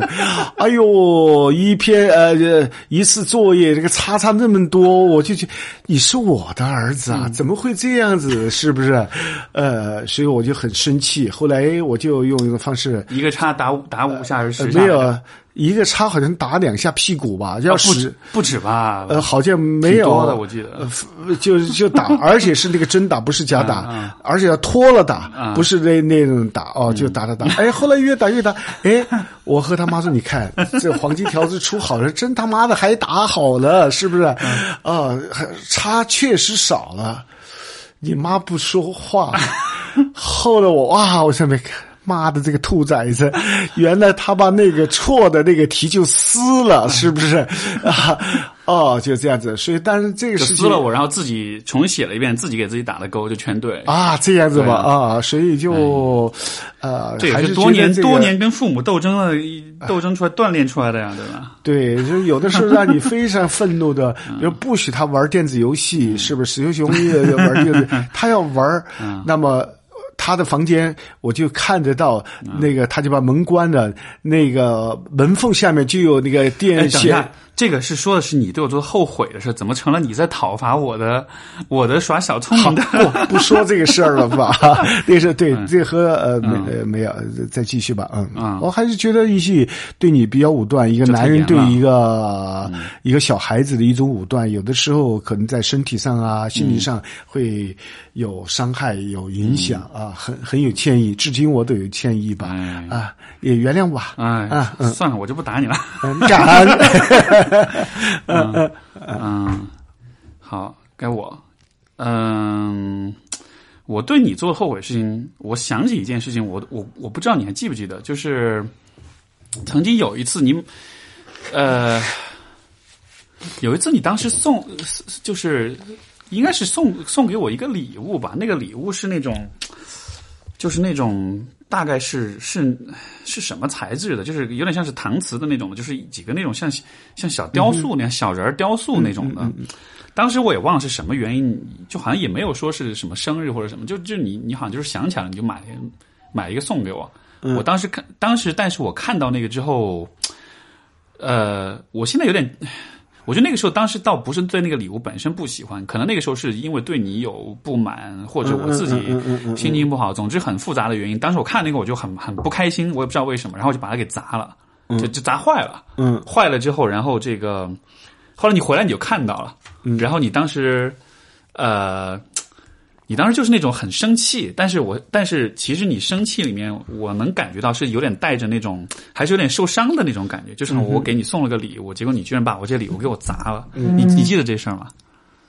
记不得了，忘记痛苦，忘记不好的回忆。对对对，但但是就是那个时候就就虽然我可能我我当时可能我有自己的理由就是这么做，嗯嗯但是就是当我看到就是你那种。因为当时很生气嘛，嗯然后就啊，你就是咬牙切齿啊，你怎么就别人送你一个东西，你怎么是这样的？嗯但是就，呃，虽然我那时候这个应该那一瞬间就是印象很深的。啊我应该是我想想看，那个应该是高中的时候了，其实都还比较大，因为是在军龙街的时候，嗯。所以虽然我那个时候就是很生气，或就是很这个，我我可能有我自己的原因，但是那一瞬间我还是感觉到我好像是有点有点伤害到你的，就有点让你就是有那么一点点难过的，也许，所以那个时候我就觉得哦，就我虽然我没有说出来，但是我心里一直。就这个这个画面一直埋在我心里，我一直觉得啊，我当时做这件事情不对，我我不应该那样子对你，所以所以这是我觉得，如果要说后悔的话，我觉得会，呃，一下子会到脑海里的一个。啊当然，这个事情，嗯、你伤害我的事情也够多了，就那是 这是可能十件二十件当中的一件吧。大人不计小孩过吧，所以也就都过了吧。啊，这个事情，嗯嗯嗯，没有啊，我也这个不是要要挟你说，嗯你一定要原谅我 或者怎样的。没有这彼此的一种印象吧。啊嗯嗯嗯嗯，不，我我只是觉得这种就是有些事儿我还是会记得，就是说我不是说。因为我一比如说我小时候也是叛逆啊，或者是不听话啊，或者什么的，但是嗯，可能从你们的角度，当时觉得我好像是挺蛮不讲理的啊，或者是挺就是挺难管教的啊，或者是这种挺淘气啊，或者什么。但是我其实就我其实并不蠢，我心里面有些东西我还是能感觉到，就这个不是说是嗯。我是一个完全就彻头彻尾是一个那种叛逆跟那种讨厌大人、憎恨父母的那种人。嗯嗯，对。呃，好，第四个问题，你讨厌过我吗？Of course。呃，是吧？呃，我就觉得 我怎么一点都不意外呢？这个答案，我说不讨厌过，那太假了。呃，不同阶段有不同阶段的讨厌的方式，是不是？啊，可能是在，特别是在叛逆期吧。啊，你就最最讨厌的是什么？嗯，最讨厌的，我就我想想，最讨厌的，嗯。好像瞧不起老子，是吗？什么时候啊？啊，那种对我不学是吧？啊啊啊！呃，没有，就是一旦做出这种事情或者言语，我就觉得我很恼怒啊，是这样子。所以就不分阶段，只要是我表达那种，呃，对，特别是在这个中学期吧，啊，我就觉得我们的关系走走入比较良性的好的方面，也是从高中啊，高中二年级以后，一年级以后。啊，这样子就 就比较好了吧？对，就风平浪静吧，就没什么太多的。一、当然，这个呃，没太多的事情是在这个之前有很多事情是吧？一种斗争，嗯、反抗，斗争反抗啊，这种很多回合以后趋于平静吧，都相互都摸底了，都是彼此的适应的吧？啊，就这样子就。所所以所以你你比较讨厌是我对你就是不就不认可你或者比较对、嗯、这种的。对，就比较有点像像男人自尊心那种的。对啊，嗯，你呢？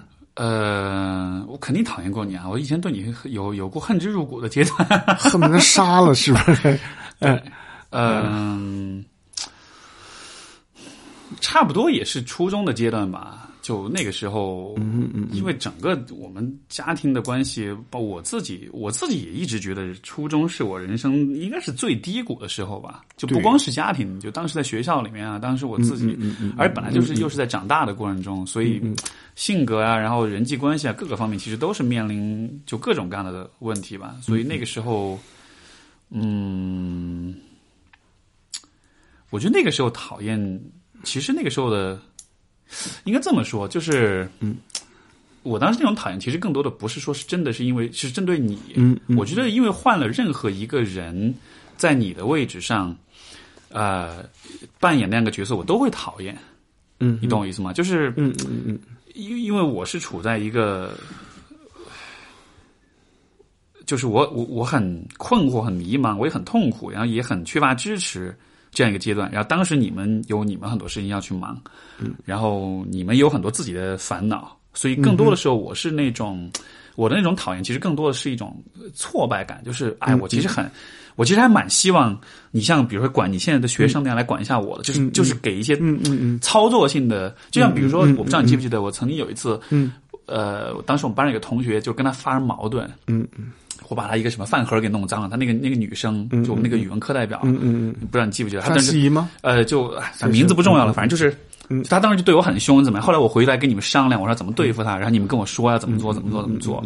然后第二天我去学校就按照你们说的去做了，嗯嗯结果你们跟我分了可能四五个步骤，结果我说到第一句话的时候，他就已经已经怂了，哦哦，就就有这么一个事儿。嗯嗯嗯嗯就那种事就这样的事情，当时对我来说是很少的。嗯嗯，就因为我自己是有点儿，我觉得你们有好多你们的烦恼，我就不说，嗯，我就自己憋着。但是我憋着的话呢，我其实自己又、又又不知所措的，所以结果就是我就我就会觉得啊，是你们不管我，是你们不帮我，你懂我意思吗？就我也我有点自己活该，就是就我不我不求助，嗯嗯嗯所以所以我我觉得那个阶段的那种讨厌，一方面。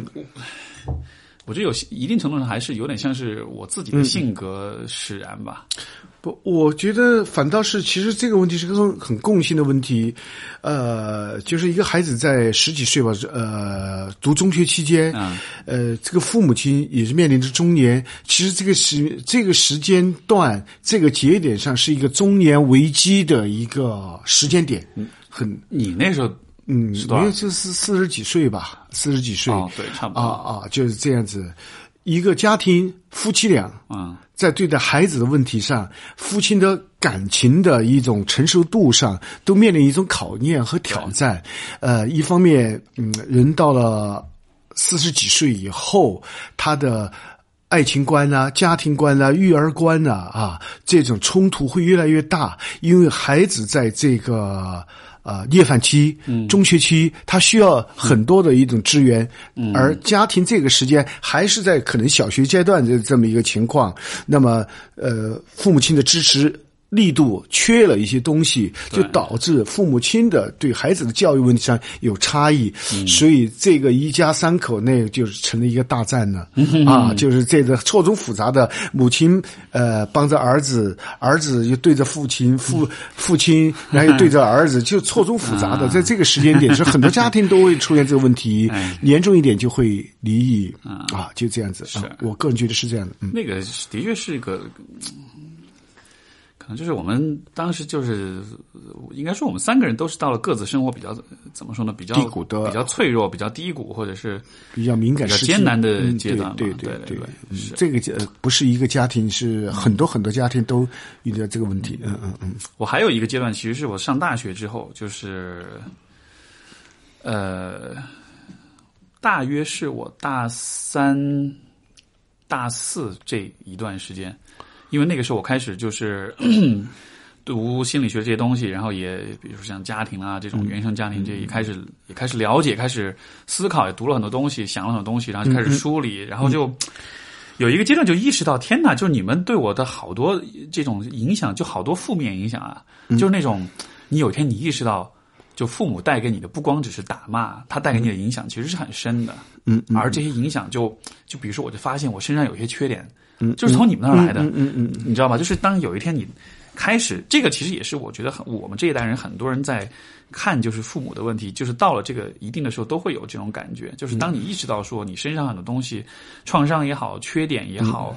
不足也好，都跟父母有关的时候，就有一个阶段是会很，甚至是会很很厌恨父母的，就觉得你怎么可以这样对我，就觉得，就就是会把你当做罪人的那种感觉，不光对你，就是对妈也是这样，就就会觉得啊、就是那种发现真相了之后，那种那种特别出离愤怒的那种感觉。嗯呃，这个我理解。其实我个人觉得是在这个阶段有这么一种心理，呃。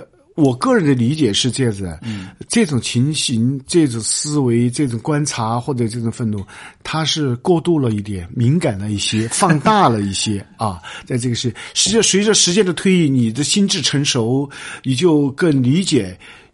把一个父亲、一个家长放到一个具体的社会环境、家庭环境当中，这种事情你就会渐渐的就弱势一些，就没那么激烈的一种对抗或者反感的，呃，这是一个过程吧。啊，我觉得，嗯，我觉得其实不是说是，呃，倒不是说是放大一些，而是说，我觉得现在回头来看那个阶段，我还是就那种那种对你们的那种不满跟那种讨厌，我觉得那种那种情绪是有必要的，因为就它能让我变得独立一点。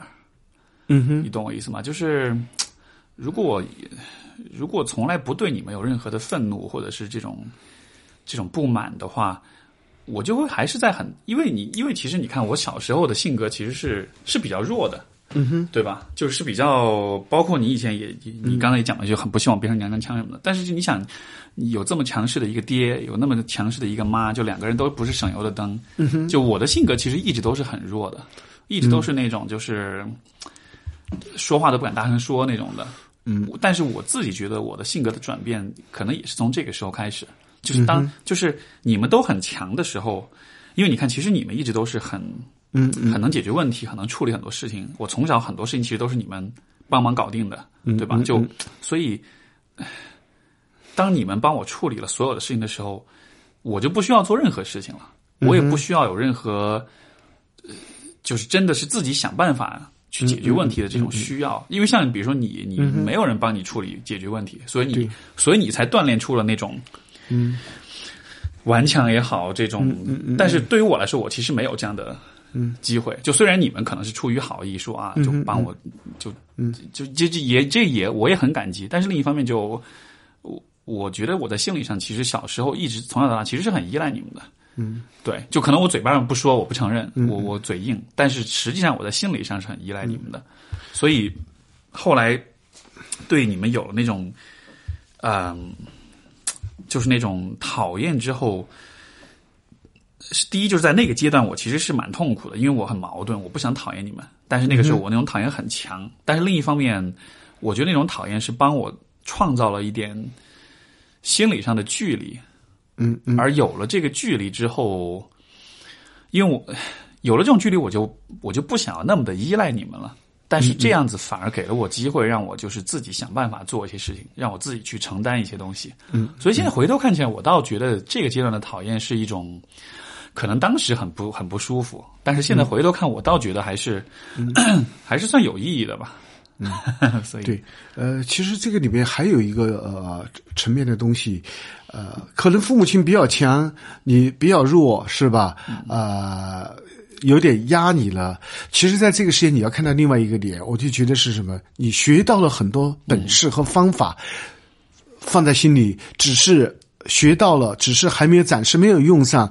当父亲、母亲渐渐的老去以后，弱了一些，你的内心的其实这种种子，或者你一种技能、一种方式，你立马就捡起来，立马就人自己就很强大了。这个也有一个辩证的一种。关系在里面吧，是吧？嗯嗯。好，第五个问题，在你印象中，我们最亲近的时刻是什么时候？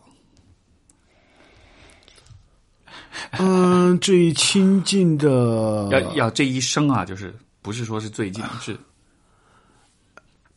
我觉得还是现在，啊，现在呃，以前也有很多很亲近的啊啊，那么我就觉得最好的还是现在嗯啊，以前也很亲近，但是就是达到内心骨子里的一种共鸣、一种接近，还是现在，嗯嗯嗯。啊，呃，如果是一个场景呢，就不是说是那种阶段性的，比如说现在，嗯你懂我意思吧？嗯嗯嗯如果是一个场景呢，你能想到一个你，就你会比如说脑子里冒出一个场景出来吗？啊。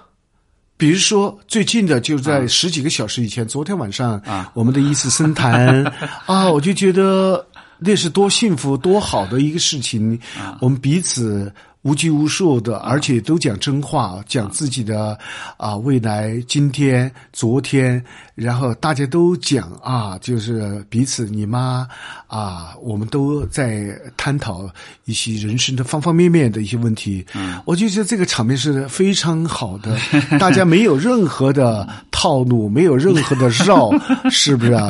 都彼呃，就彼此的尊重，彼此的尊敬，彼彼此的倾听啊！我觉得这个场面，这个是好难得的，是不是？没有任何一种可以隐瞒的或者障碍，我觉得这这很好。呃，怎么说话，怎么对父母亲说话，父母亲怎么对孩子交流，怎么表达，我就觉得那真是一个经典啊！这个很好。所以不忘吹嘘自己啊，呃 不忘吹嘘一下这个整个。哎呀，人吧，也需要一点自恋吧。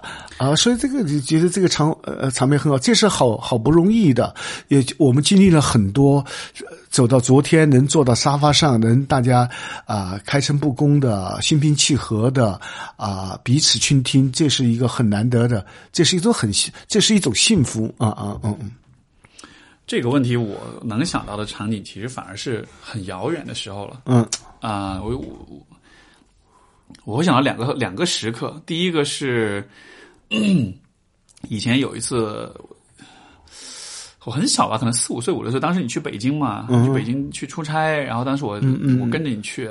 嗯有天晚上就，我好像之前跟你讲过的这事儿，嗯嗯嗯就就当时就我晚上我就饿饿的肚子疼，然后你当时就、就就带我出去找吃的，然后而且是背着我，嗯嗯因为因为那会儿就饿的就很又很难受嘛，然后就你背着我走了好走了很长时间，那七就是我都记得那个路灯下面，然后就嗯黑黑咕隆咚的，然后所有的店都关门了。然后最后就，但是最后找到一家馄饨店，就还开着。我都还记得那个馄饨店那个他们用的勺子还是铁勺子，就那个、就是有那种、那个画面，我都还记得。那个是我印象中很亲近的一个时刻。就当时你你你背着我去找那个吃的的时候，好有镜头感 对，对 有音乐掌声，然后还有一个时刻是，这也是一个就很碎片，但是就我不知道为什么我还记得的，就是当时我跟几个小朋友在，就以前还陕还在陕西街的时候那会儿，在那个楼下在玩儿然后当时你就拎着一个垃圾桶，就下来倒垃圾，然后你回去的时候，你就你就跟我们开玩笑，就是说说你你说你是桶鬼，就是你拎个桶的鬼，然后你来吓我们，要追我们。就是那种的，然后就啊在追我们，然后我们就吓得到处跑那种的。然后那个时候那个画面我也印象还蛮深的，因为就我小时候你是，我觉得那个是很难得的一个，你是以一个就是对比较好玩比较风趣、比较比较就是比较比较放的那种接近啊一个一个父亲的角色，因为你平时都是很严的端着的你都是端着，你都是这种就是就是就是很很严格很严厉，但是就那个是我觉得特别少有的那种。那种那种回忆，就是就是那一刻你变成我们之一了，你在跟我们一块儿在玩儿。因为我觉得我对父亲的想象其实是有这么一个一个一个就是能跟你一块儿玩儿的这么一个部分的。嗯嗯嗯，对，嗯，所以这是第五题，第六题，啊、第六问是我做过最让你骄傲的事情是什么？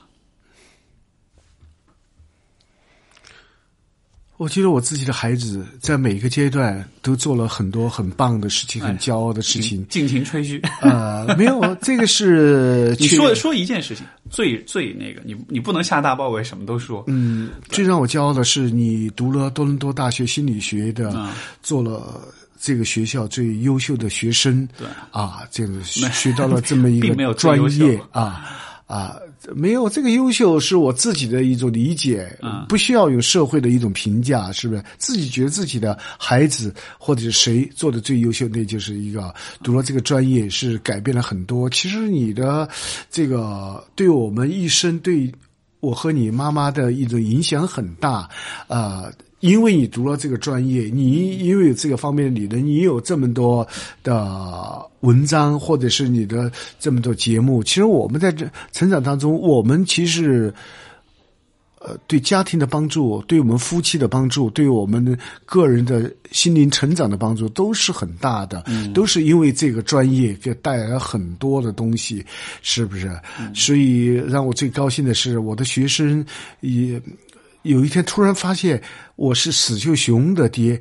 他简直惊讶的不得了！哎呦，他说他是我的偶像，我没，你是他父亲啊！呃从啊，这个在我们学校学生还不止一个两个啊，所以他们就很惊讶啊，就这样子，是对我的一种格外的一种尊敬。我就觉得这是一种啊，这种专业吧啊，带来了很多变化吧啊，这样子吧，嗯。最骄傲的，你你做过的让我感到最骄傲的事情，嗯，这其实是我这两年慢慢慢慢想明白的一个点，就是说，因为之前我跟朋友聊天有他讲的一个概念，就是就是 good enough parents，就是足够好的父母。嗯哼，他就说，其实很多人期待自己的父母是是完美的，是很棒、很出色，怎么样？但是其实你需要的不是完美的父母，你需要的是足够好的父母。就是说，父母是没法做到完美的，因为所有人都是第一次做。但是父能够在他能够给你的东西当这个，就是他就是在他能够给予你的事情上面能够做到足够好，我觉得这个就算是足够好的父母吧。所以我觉得你让我最骄傲的事情还是在于说，呃，就是曾经你看你的我，就是当我们这个家庭形成的时候的那种。经济条件啊，那种社会地位啊，各个方面，就是一种，其实是一种就很，对吧？是很很很很穷、很低落、很这个，也没有一张白纸，对。但是，然后一步一步走到今天，然后后包括后来能够跟我出去留学啊、读书啊，就什么的，就是这个。这个确实是我以前没有太多的去，因为我自己有点习以为常。嗯，但是当我现在自己需要去养活自己，包括我现在我自己在想象我以后可能要去成家立业的时候，然后我想到这个，我再回头再想，我就觉得，就是你你你做你改变的这一切，我觉得这个还是件说的潮一点是挺屌的一件事情的，就觉得就这个事儿是真的是很不容易的，因为在那个。你能从那么低的起点，就然后就一点一点的积累，一点的往上爬，所以就所以，就是那种包括你的那种顽强也好啊，削尖了脑袋也好，以前我会觉得啊，你好就好势利啊，好俗气啊，好怎么样？但现在回头看，我觉得这个部分还是我还是很尊敬这个部分的，就觉得这不是每一个每一个父亲都能做到的吧？而其实应该说不是每一个人都能做到的。这是需要还是蛮多的勇气跟这种智慧跟这种坚持在里面的，对对，好吧，好让让我、嗯、好开心啊，嗯嗯。第七个问题是我做过最让你失望的事情是什么？不要客气，随便说。我真还觉得我的孩子没有做一个什么 啊，不是呃让我刻骨铭心的、很失望的、很痛苦的事情。啊，呃，没有，有的是小小小的一点失望或者怎么样子，这个也过了。这就是孩子，就是年轻人。呃，年轻人犯错误都是上帝都会宽容的，真没有一个让我就觉得很多像家庭孩子永远不会原谅的父亲，或者永远不会原谅孩子的一种错。我们家里防患于未然，没有这些东西，还没有出现这些问题，早都把他搞死了，所以还没有大的意外吧，所以没有意外的事故，所以也没有让我就觉得怎么样子啊？就我幸好没有什么。嗯，什么什么什么方面搞砸啊，或者什么的？没有没有没有，就一定不是不一定要非要回答这个问题啊，是这样子。嗯嗯嗯嗯，你最让我事儿失望的事儿的话，嗯嗯。也许会没有的。哦，有有 肯定有，你不要小着脑子在想，是不是？啊，翻旧账吧。所以我是很认真回答这个问题的。我我觉得可能有一点的，就是说我我我定义的失望是说，如果一切能够重来，嗯嗯嗯嗯嗯，我会去改变些什么？嗯嗯对，就是大多数事情我觉得不用改变，因为很多事情是要么是必然发生，要么是它发生之后也会也会带来一些好处。嗯嗯，对，就是可如果非要说有一点的话，我觉得可能是说，嗯。就是你以前，比如说我再小一点，我可能会说，我希望你不要那么的严厉，嗯，我希望你就是嗯不是那么的强势。嗯哼。但我就像这种是我现在觉得其实不算是失望或者是后悔，因为他我能看，就现在我能看到它的价值。了。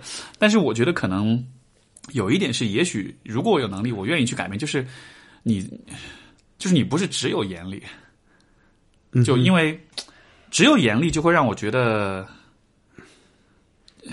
因为你知道，一般父亲扮演严父就是暴君式的人物，就是对，就是严父慈母嘛。但是我是觉得，也许就是父亲的那种严厉的同时，其实是可以。不是说就是你要很很女性化的那种，就是说是很很温柔、很温情，倒不一定是那个。但是我只是觉得，可能就是至少是有一些那种情感上的那种流露吧。就是说我这样子做，其实也是为你好，其实是希望你这种变得更好，希望希望你就是说，就像比如说你对你那些就是学生，你会告诉他们说这样做真的是对你好的，因为真的是可以让你以后被更多人喜欢。就是当你这么说的时候。你是在让他们知道你你这么做的动机是因为你在乎他们，是因为你希望他们可以呃，就就是在未来变得更好。就你的出发点是一个，而不是说我严厉是因为我觉得你不够好。你懂我意思吗？如果只有严厉，就会一直让我觉得是我不够好，你是因为不满于我的不够好而这么严厉的。嗯，所以就是那种，如果你也许如果你能够多有一些这种这种这种流露的话，可能会让我。不那么容易误解你吧，因为我觉得就对你的那种明白，严厉，在很长一段时间，我是有很多的，嗯嗯，很多的误解。我是一直都觉得，啊，你是不是恨我？我甚至会觉得，就哎，你是不是是就当初就不想生我来着？生了之后，然后现在就看着小孩每天都烦，所以每天都要骂他。对，嗯嗯嗯，对，这个还是一个 父亲的一种表达啊，表达是一种是需要得体的。有的时候过度的包装自己，做父亲吧，有的时候很端着的，这是很多父家庭都有这个问题的，是不是？让孩子敬而远之，让呃孩子产生一个距离。当然，这个也是对我们所有当父亲的也要讲，你。放下架子，呃，别端起，放下来，亲近一些。嗯，这个需要足够的智慧和自信，或者是亲哥，你，这是不容易做到的。男人总是会装神弄鬼的，这是很容易做到的。而人要怎么得体的对待孩子家，这是一个呃呃呃，我觉得蛮高深的，或者是、是一种境界啊，这种境界。所以你你其实我我现在猜你当时也许是那种，你觉得可能就是权威，就是你是打那种权威风，走权威路线的那种，是没有，我我觉得还是可能，呃，家长的表达的一种、呃、问题，一种局限，是不是？你如果说现在让我重走一次，呃，少年、童年啊、中学的这个阶段的父亲，那我可能会做得更好，做得更棒 啊，因为已经走过来有很多啊、很多事情我明白了，懂起了。自己成熟了，进步了，做爹的进步了，所以是这样子吧。所以这个，我我反正觉得这个是其实绕了挺大弯路的，因为就呃，对很多家庭都是这样子，就是这个问题就是就是其实现在来看，其实你比如说你教了很多东西，或者你的讲了很多东嗯西，就我要么就是我后来明白了它的意义、它的价值所在，要么是就是我其实是默默听着的。嗯就我其实你们以前就喜欢说我不听话，但我永远我的不听话其实不是因为你们说的不对，嗯嗯你们说很多东西我其实默我其实自己都在偷偷的在学，嗯但只是说那种姿态、那种方式，就让我觉得是一种是。就是太就太太太打压的那种感觉了。对。而我也是，就小孩子其实也有自尊心嘛，嗯，对，所以说就有点当一个一个小男孩的自尊心不被对不被对对对，就有点那种感觉，就就就就其实这一点是对所有当父母亲的一个警示，这是一种警示。对待孩子问题不能那么随意，不能那么随性，一定是要好好的思考这个问题，然后再做。嗯嗯。好，第第八个问题是我是一个合格的父母呃父亲或者是儿子吗？就是我问你，就是。啊，不，就我问你，就是我是个合格儿子嘛？你问我，就是我是个合格父亲嘛？懂我意思吗？对我那、啊那我问你，我是个合格的儿子吗？从你的角度来说，当然。啊，没有。其实我觉得这个这十个问题，呃，其实在一个家庭里，能够讲这个是一个很美的对家庭的关系的这种和睦和谐，是个很好的，呃，父母亲呃当着孩子表扬被表扬，这是多棒的一个事情。我们很多家庭没有这种交流啊。好，你你先别说别的家、啊别的家庭，啊先说你自己啊。啊，合格的儿子啊，这个是呃是这样，嗯，怎么算合格呢？你觉得？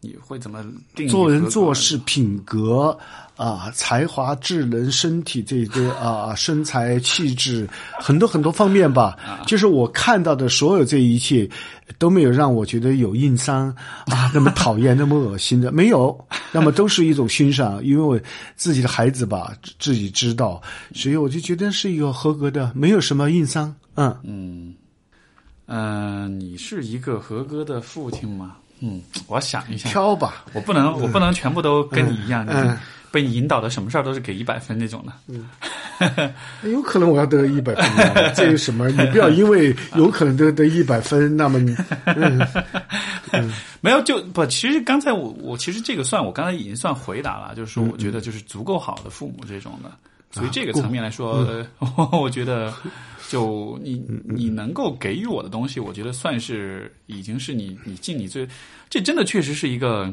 这个其实对我就这个，我意识到这，我想明白这个点对我来说，其实也是很大的一种一种，呃，一一种释然吧。就是说，我会一直觉得你或者是老妈有这样那样的事情是没有给我的，没有。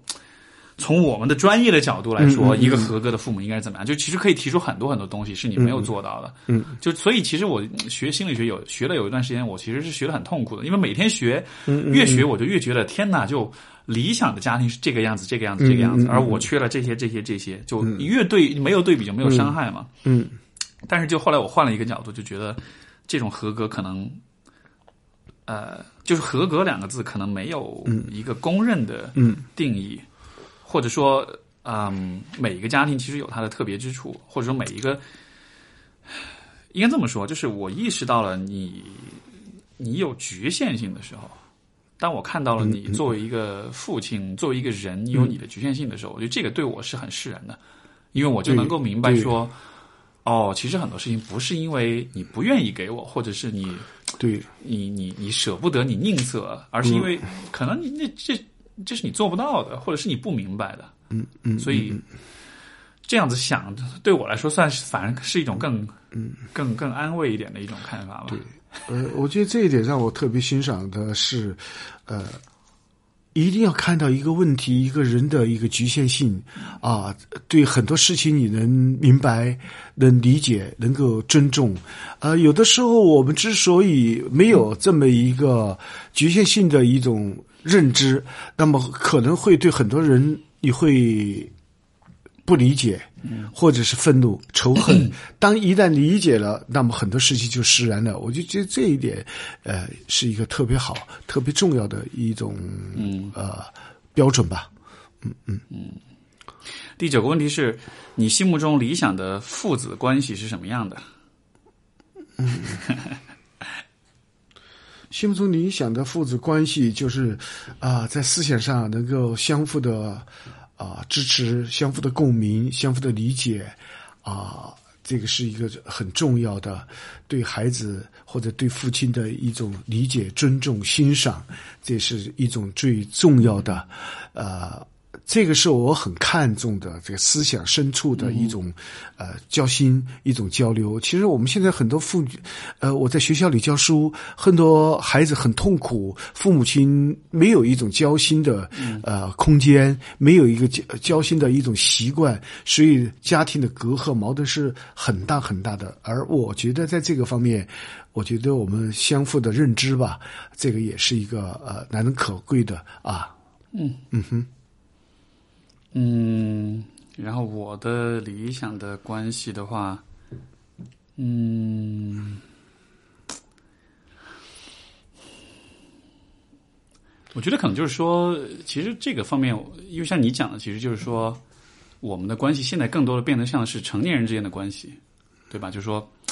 是比较平等的，相对来说比较平等，因为有嗯嗯嗯有这种比较平等的交流。然后，如果放在现在这个阶段，我觉得现在这种状态，我也觉得相对来说还是比较理想的。就是说，可能应该就是我觉得理想的关系，父父子关系应该是是会一直成长的吧。就是就是因为两个人都在成长，所以这个关系也是在一点一点在成长的，而不是说就。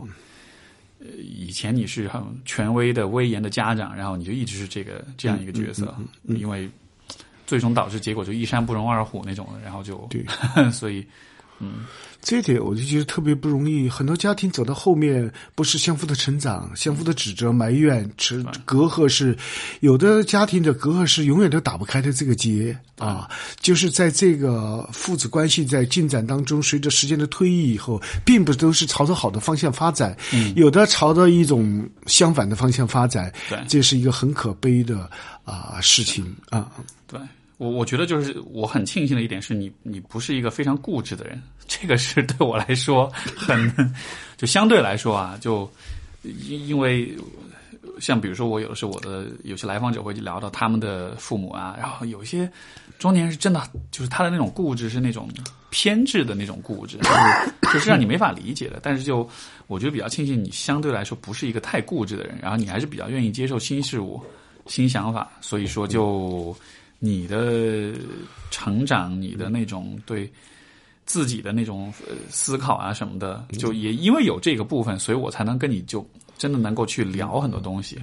对，否则的话就对吧？你想，如果比如说，如果你是一个国企或者公务员那种职位，就然后可能思想也比较封闭。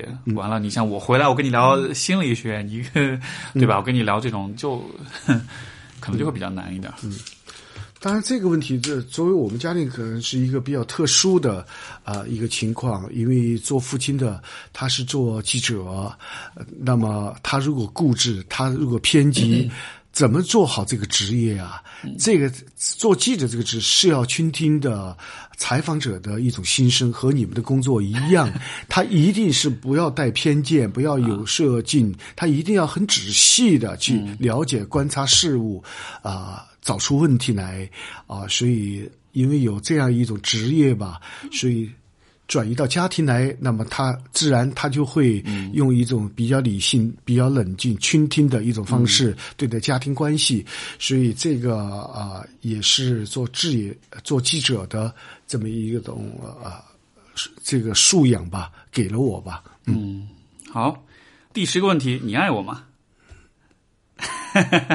？very very very love，呃，自己的孩子，我就觉得，我是经常对我的朋友讲，孩子是自己的一生的最大的一笔投资，呃，在 一笔投资，很多很多方面一定要非常的啊、重视，一定要有一个布局，要有一个思想，要有一个体系支撑这个投资。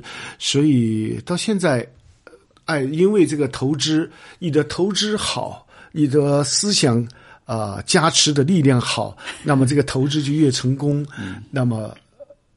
这就像一件作品一样，我当然喜欢这件作品，我当然爱我自己的孩子，啊，所以这个没有很多家庭父母亲不能对孩子说：“哎，我非常爱你。这是一个很可怕、很呃，我不能理解的一一个事事情。我连我的学生我都会讲：“我非常爱你，我非常欣赏你。”呃，他听到简直是快掉眼泪了。就这么多年，没有人这么去 说过，是不是？啊，有的我的学生做得好，我拥抱他，嗯，就拍他的肩，你做得很好，我太欣赏你了啊！他的一生都在抖。其实我就觉觉得，啊，一个长者，一个父亲，应该大声的说出你对自己孩子的感情。其实你当你有这么一个大声的说出来这个讲话，很多事情是可以解决的。我们的家长，特别我们的父亲，打死了都不会说这个事儿，只是默默的笑一笑，是吧？什么事？哎呀，我藏在心里就，还把这个当着这个不太好的表达，不符合现代社会的习惯表达，还做成一种习惯。一说出了我非常的爱你，就觉得好恶心、好肉麻啊，这是很不好的事情。其实看一下西方这种家长对孩子的一种爱抚，这是我就觉得让我们要说触动，要有所启发吧，大声说出你对孩子的爱，嗯这也是家长应该做的事情。哎，你果然是天生为善于为人师表，就给大家上课呢。没有啊，这个是呃正面的话，当然这是自己的感受吧。嗯嗯嗯嗯，嗯，这个问题让我回答的话，哎，我其实很长的一段时间，我一直都在想这个，就是这个爱到底是什么东西？因为最开始呢，可能我最肤粗浅的理解，爱就是一个像是心里面一个答案，就是一个是或者否的答案。嗯，就包括比如谈恋爱也是，就是说这种家庭关系也好，或者是恋爱关系，就都会有那种啊，你爱我吗？然后我爱你，我不爱你。但是后来慢慢就发现，这个嘴巴上说的爱跟不爱，其实挺虚的，就就它其实挺嗯嗯是一个是一个挺挺靠不住的一个东西。然后我就一直在想，我怎么去怎么样的一个爱的定义是比较呃是比较稳定的，是比较靠谱的，是不容易啊、呃就是看得见、比较看得见、摸得着的。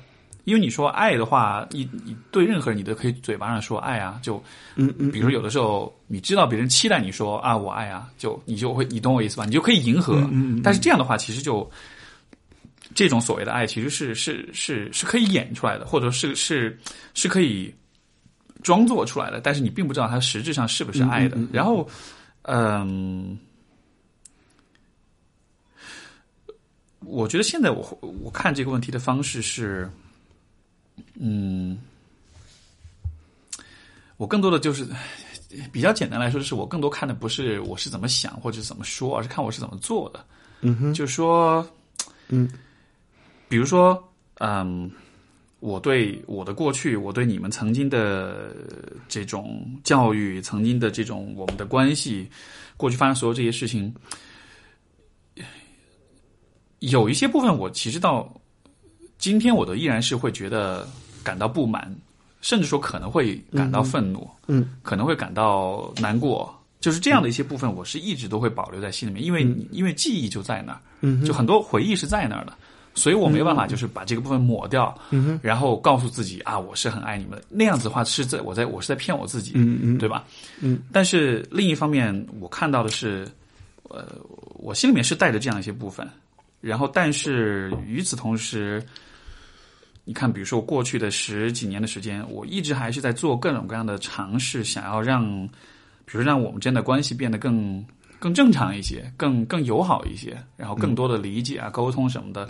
所以就就好像是，虽然我心里面会一直带着一些疙瘩也好，一些一些这种不开心的回忆也好，但是我在做的事情还是一直在朝着一个比较正面的方向在做的。嗯，所以我觉得，如果这样子去看的话，我觉得这算是这算是爱的吧。就是我我虽然心里有那么一点讨厌你，嗯嗯嗯。虽然我一直永远都会有这么一点讨厌你，但是就嗯我还是愿意就是努力去让我们关系变得更好一些。嗯我知道，你对这个爱说的很抠门儿，很抠门。但是我觉得这个爱，你对我的爱能够达到呃，能够打个八十分啊，我知足了。但是没有，呃其实这个这个点其实是我觉得，呃我觉得这多少也是你教我，就是这也有点是你教我的那种，就是说，因为其实你看你也是这样啊，就说你在比如说你在交就曾经小的时候，就你在比如说感情上，你在交流上，然后你在这种关系上面，其实你就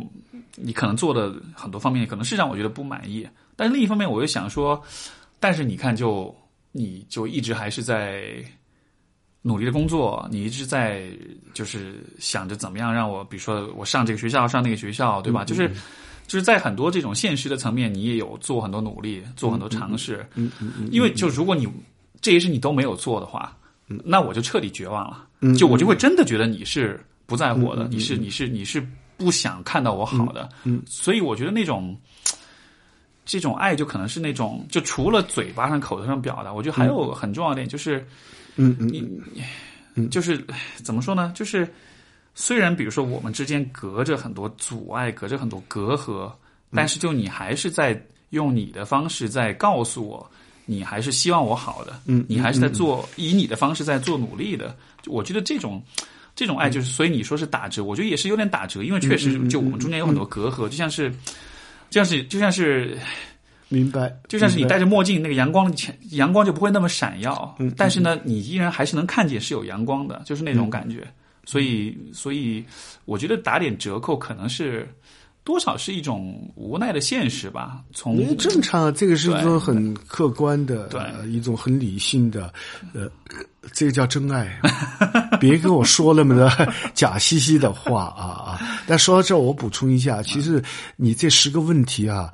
呃，我觉得更多像一个宣言一样，有没有价值？是不是在春节，在这个特殊的相相互表白嘛嗯，没有，是很好的，不谋而合的。我是呃真好，我也想跟你说一个事情吧。呃，我这个一七级一班、二班的这个口才课结束的时候，对我给他们布置了一个家庭的一个作业，必须要做。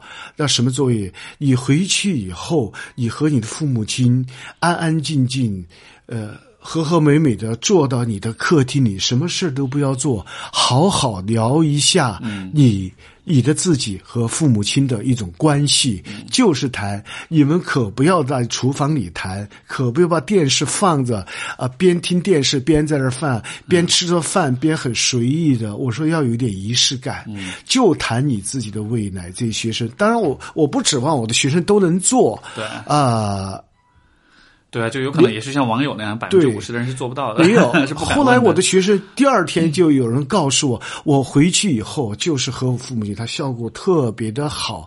我尝到了这个事情的一种沟通啊，就给我发了微信。因为一个家庭需要一个表白，特别是像我们的大学生，呃，这些很任性的孩子，是不是？我说你要知道，你们有的时候提出一个问题，要让你父母亲要失眠的，两口子睡到床上要嘀嘀咕咕的，要很久，不如正面的去讲。所以我说，你们谈到这些问题，是不是？你未来的发展做什么？你留成都还是在一线城市，还是到哪儿去？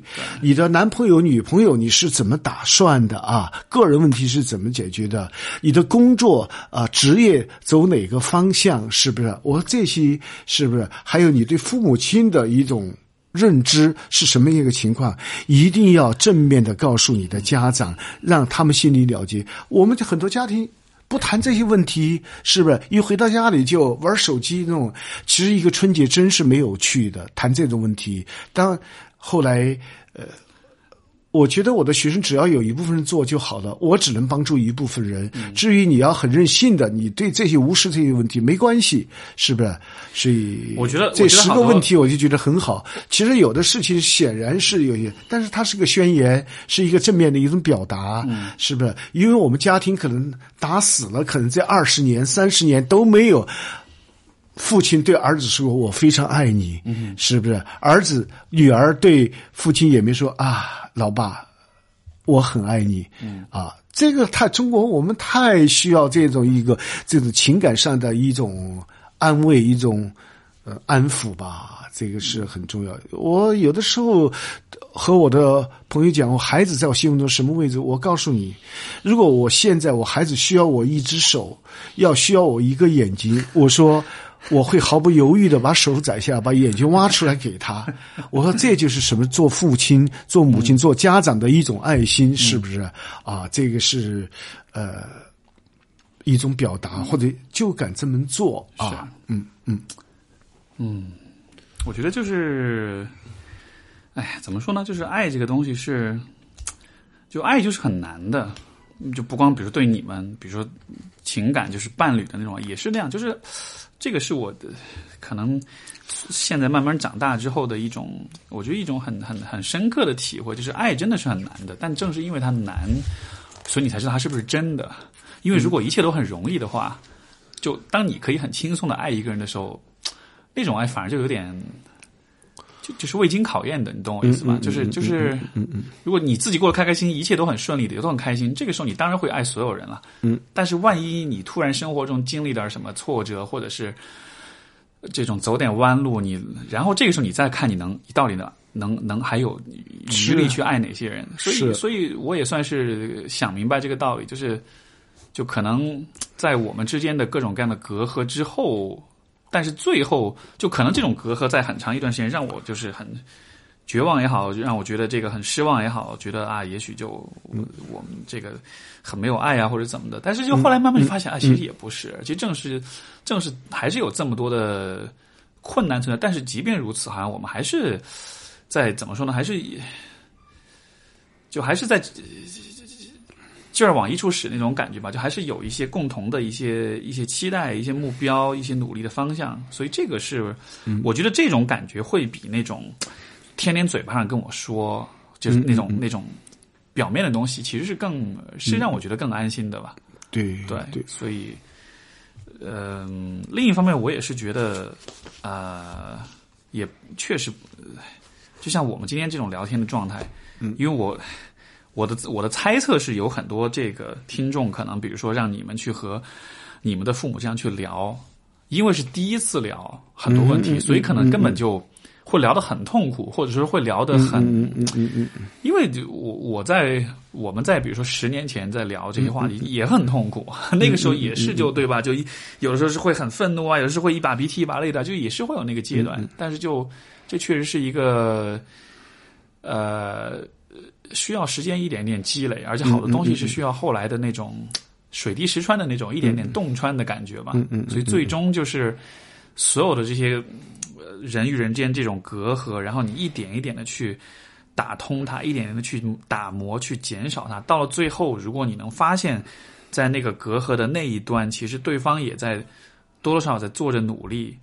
可能这个就算足够好的家庭关系了吧。嗯嗯嗯嗯嗯嗯。所以，我个人有一个对这个十个问题有一个建议哈，这十个问题可能对有的家子、有的家庭提出这个问题有点高难，难度有点大，但是我个人觉得还是有一点是。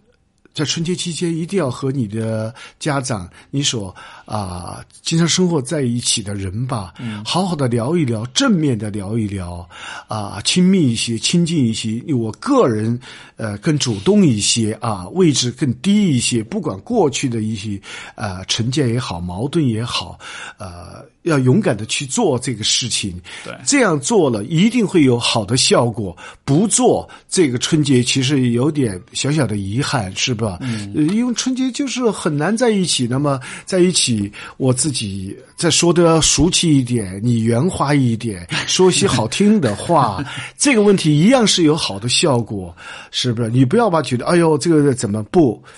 你对你自己的亲人吧，亲密一些，位置低一些，这一定会挺好的一个事情。我觉得我们在社会上都要去做那种阿谀奉承的事情。你对你的家长，你对你的父母亲，你对你的孩子，为什么不这么做一些呢？对，我觉得就是、就是，如果你能想办法让你的父母或者让你的小孩喜欢你的话，那这个就算是一个很强的能力了。就是这这这是一个练手的机会了。对对，你就在家庭里练，而且这个练是一个很好的，安全系数很高的，是吧？你说过了，家庭大不了就保持原状。呃，没有，呃不会说，哎呀，我儿子好虚伪，我老爸好假啊，是不是？这个一笑了之，是不是？就先先先套路，套路到有一天不再需要套路，这也算是一种进步啊。那当然，那当然，所以这十个问题其实还蛮有趣、蛮有意义，对家庭的和睦和谐吧。啊、有的时候我们要面对，勇敢的去面对，去积积极主动的解决这个问题，这是我们个人应该做的事情。不要等着别人来敲你，是不是？我们是个年轻人，就应该主动的去发起攻击啊啊！这个亲密关系的，我们自己主动的、勇敢的走一步，我觉得这个是很有意义的事情，因为我们都不小了。二十几岁了，三十几岁了，四十几岁了，是不是啊？嗯，好的，好吧，那我们就两小时了。啊，哎呀，聊了好多。是吧？那好吧，我们今天节目就到这儿。然后你你要你要你现在微博还有在更新吗？你要去跟大家宣传一下你的微博吗？要去关注你吗？哎呀，我就不发了，现在。让老爸就低调一点吧，就是这样子。我啊，死去熊的父亲说的，也么东一下西一下的，可能也不成章理吧。但是我就觉得，至少我是真诚的吧，对和儿子这个交流吧，呃，希望给大家能够共享分享一些东西吧，以后是不是？以后也许你上课什么，其实我觉得应该录视频什么放到网上去，不用不用不用不用不用，我就小菜一碟吧。说不定就火了，说不定就 成呃网没有没有，感谢大家花那么多时间来听我叽叽哇哇的怎么讲。其实一个五零后到呃我们斯蒂文的这个节目当中是吧，还比较少吧？第一个吧？啊，第一个对，啊你觉得是现在年龄年龄最大的？啊年龄最大的目前是传不是你跟我导师谁更大？差不多吧，差不多，那差不多可能可能是第一或第二，对。啊，比较大的，可能我觉得蛮亲热的，可能水水水平不怎么样，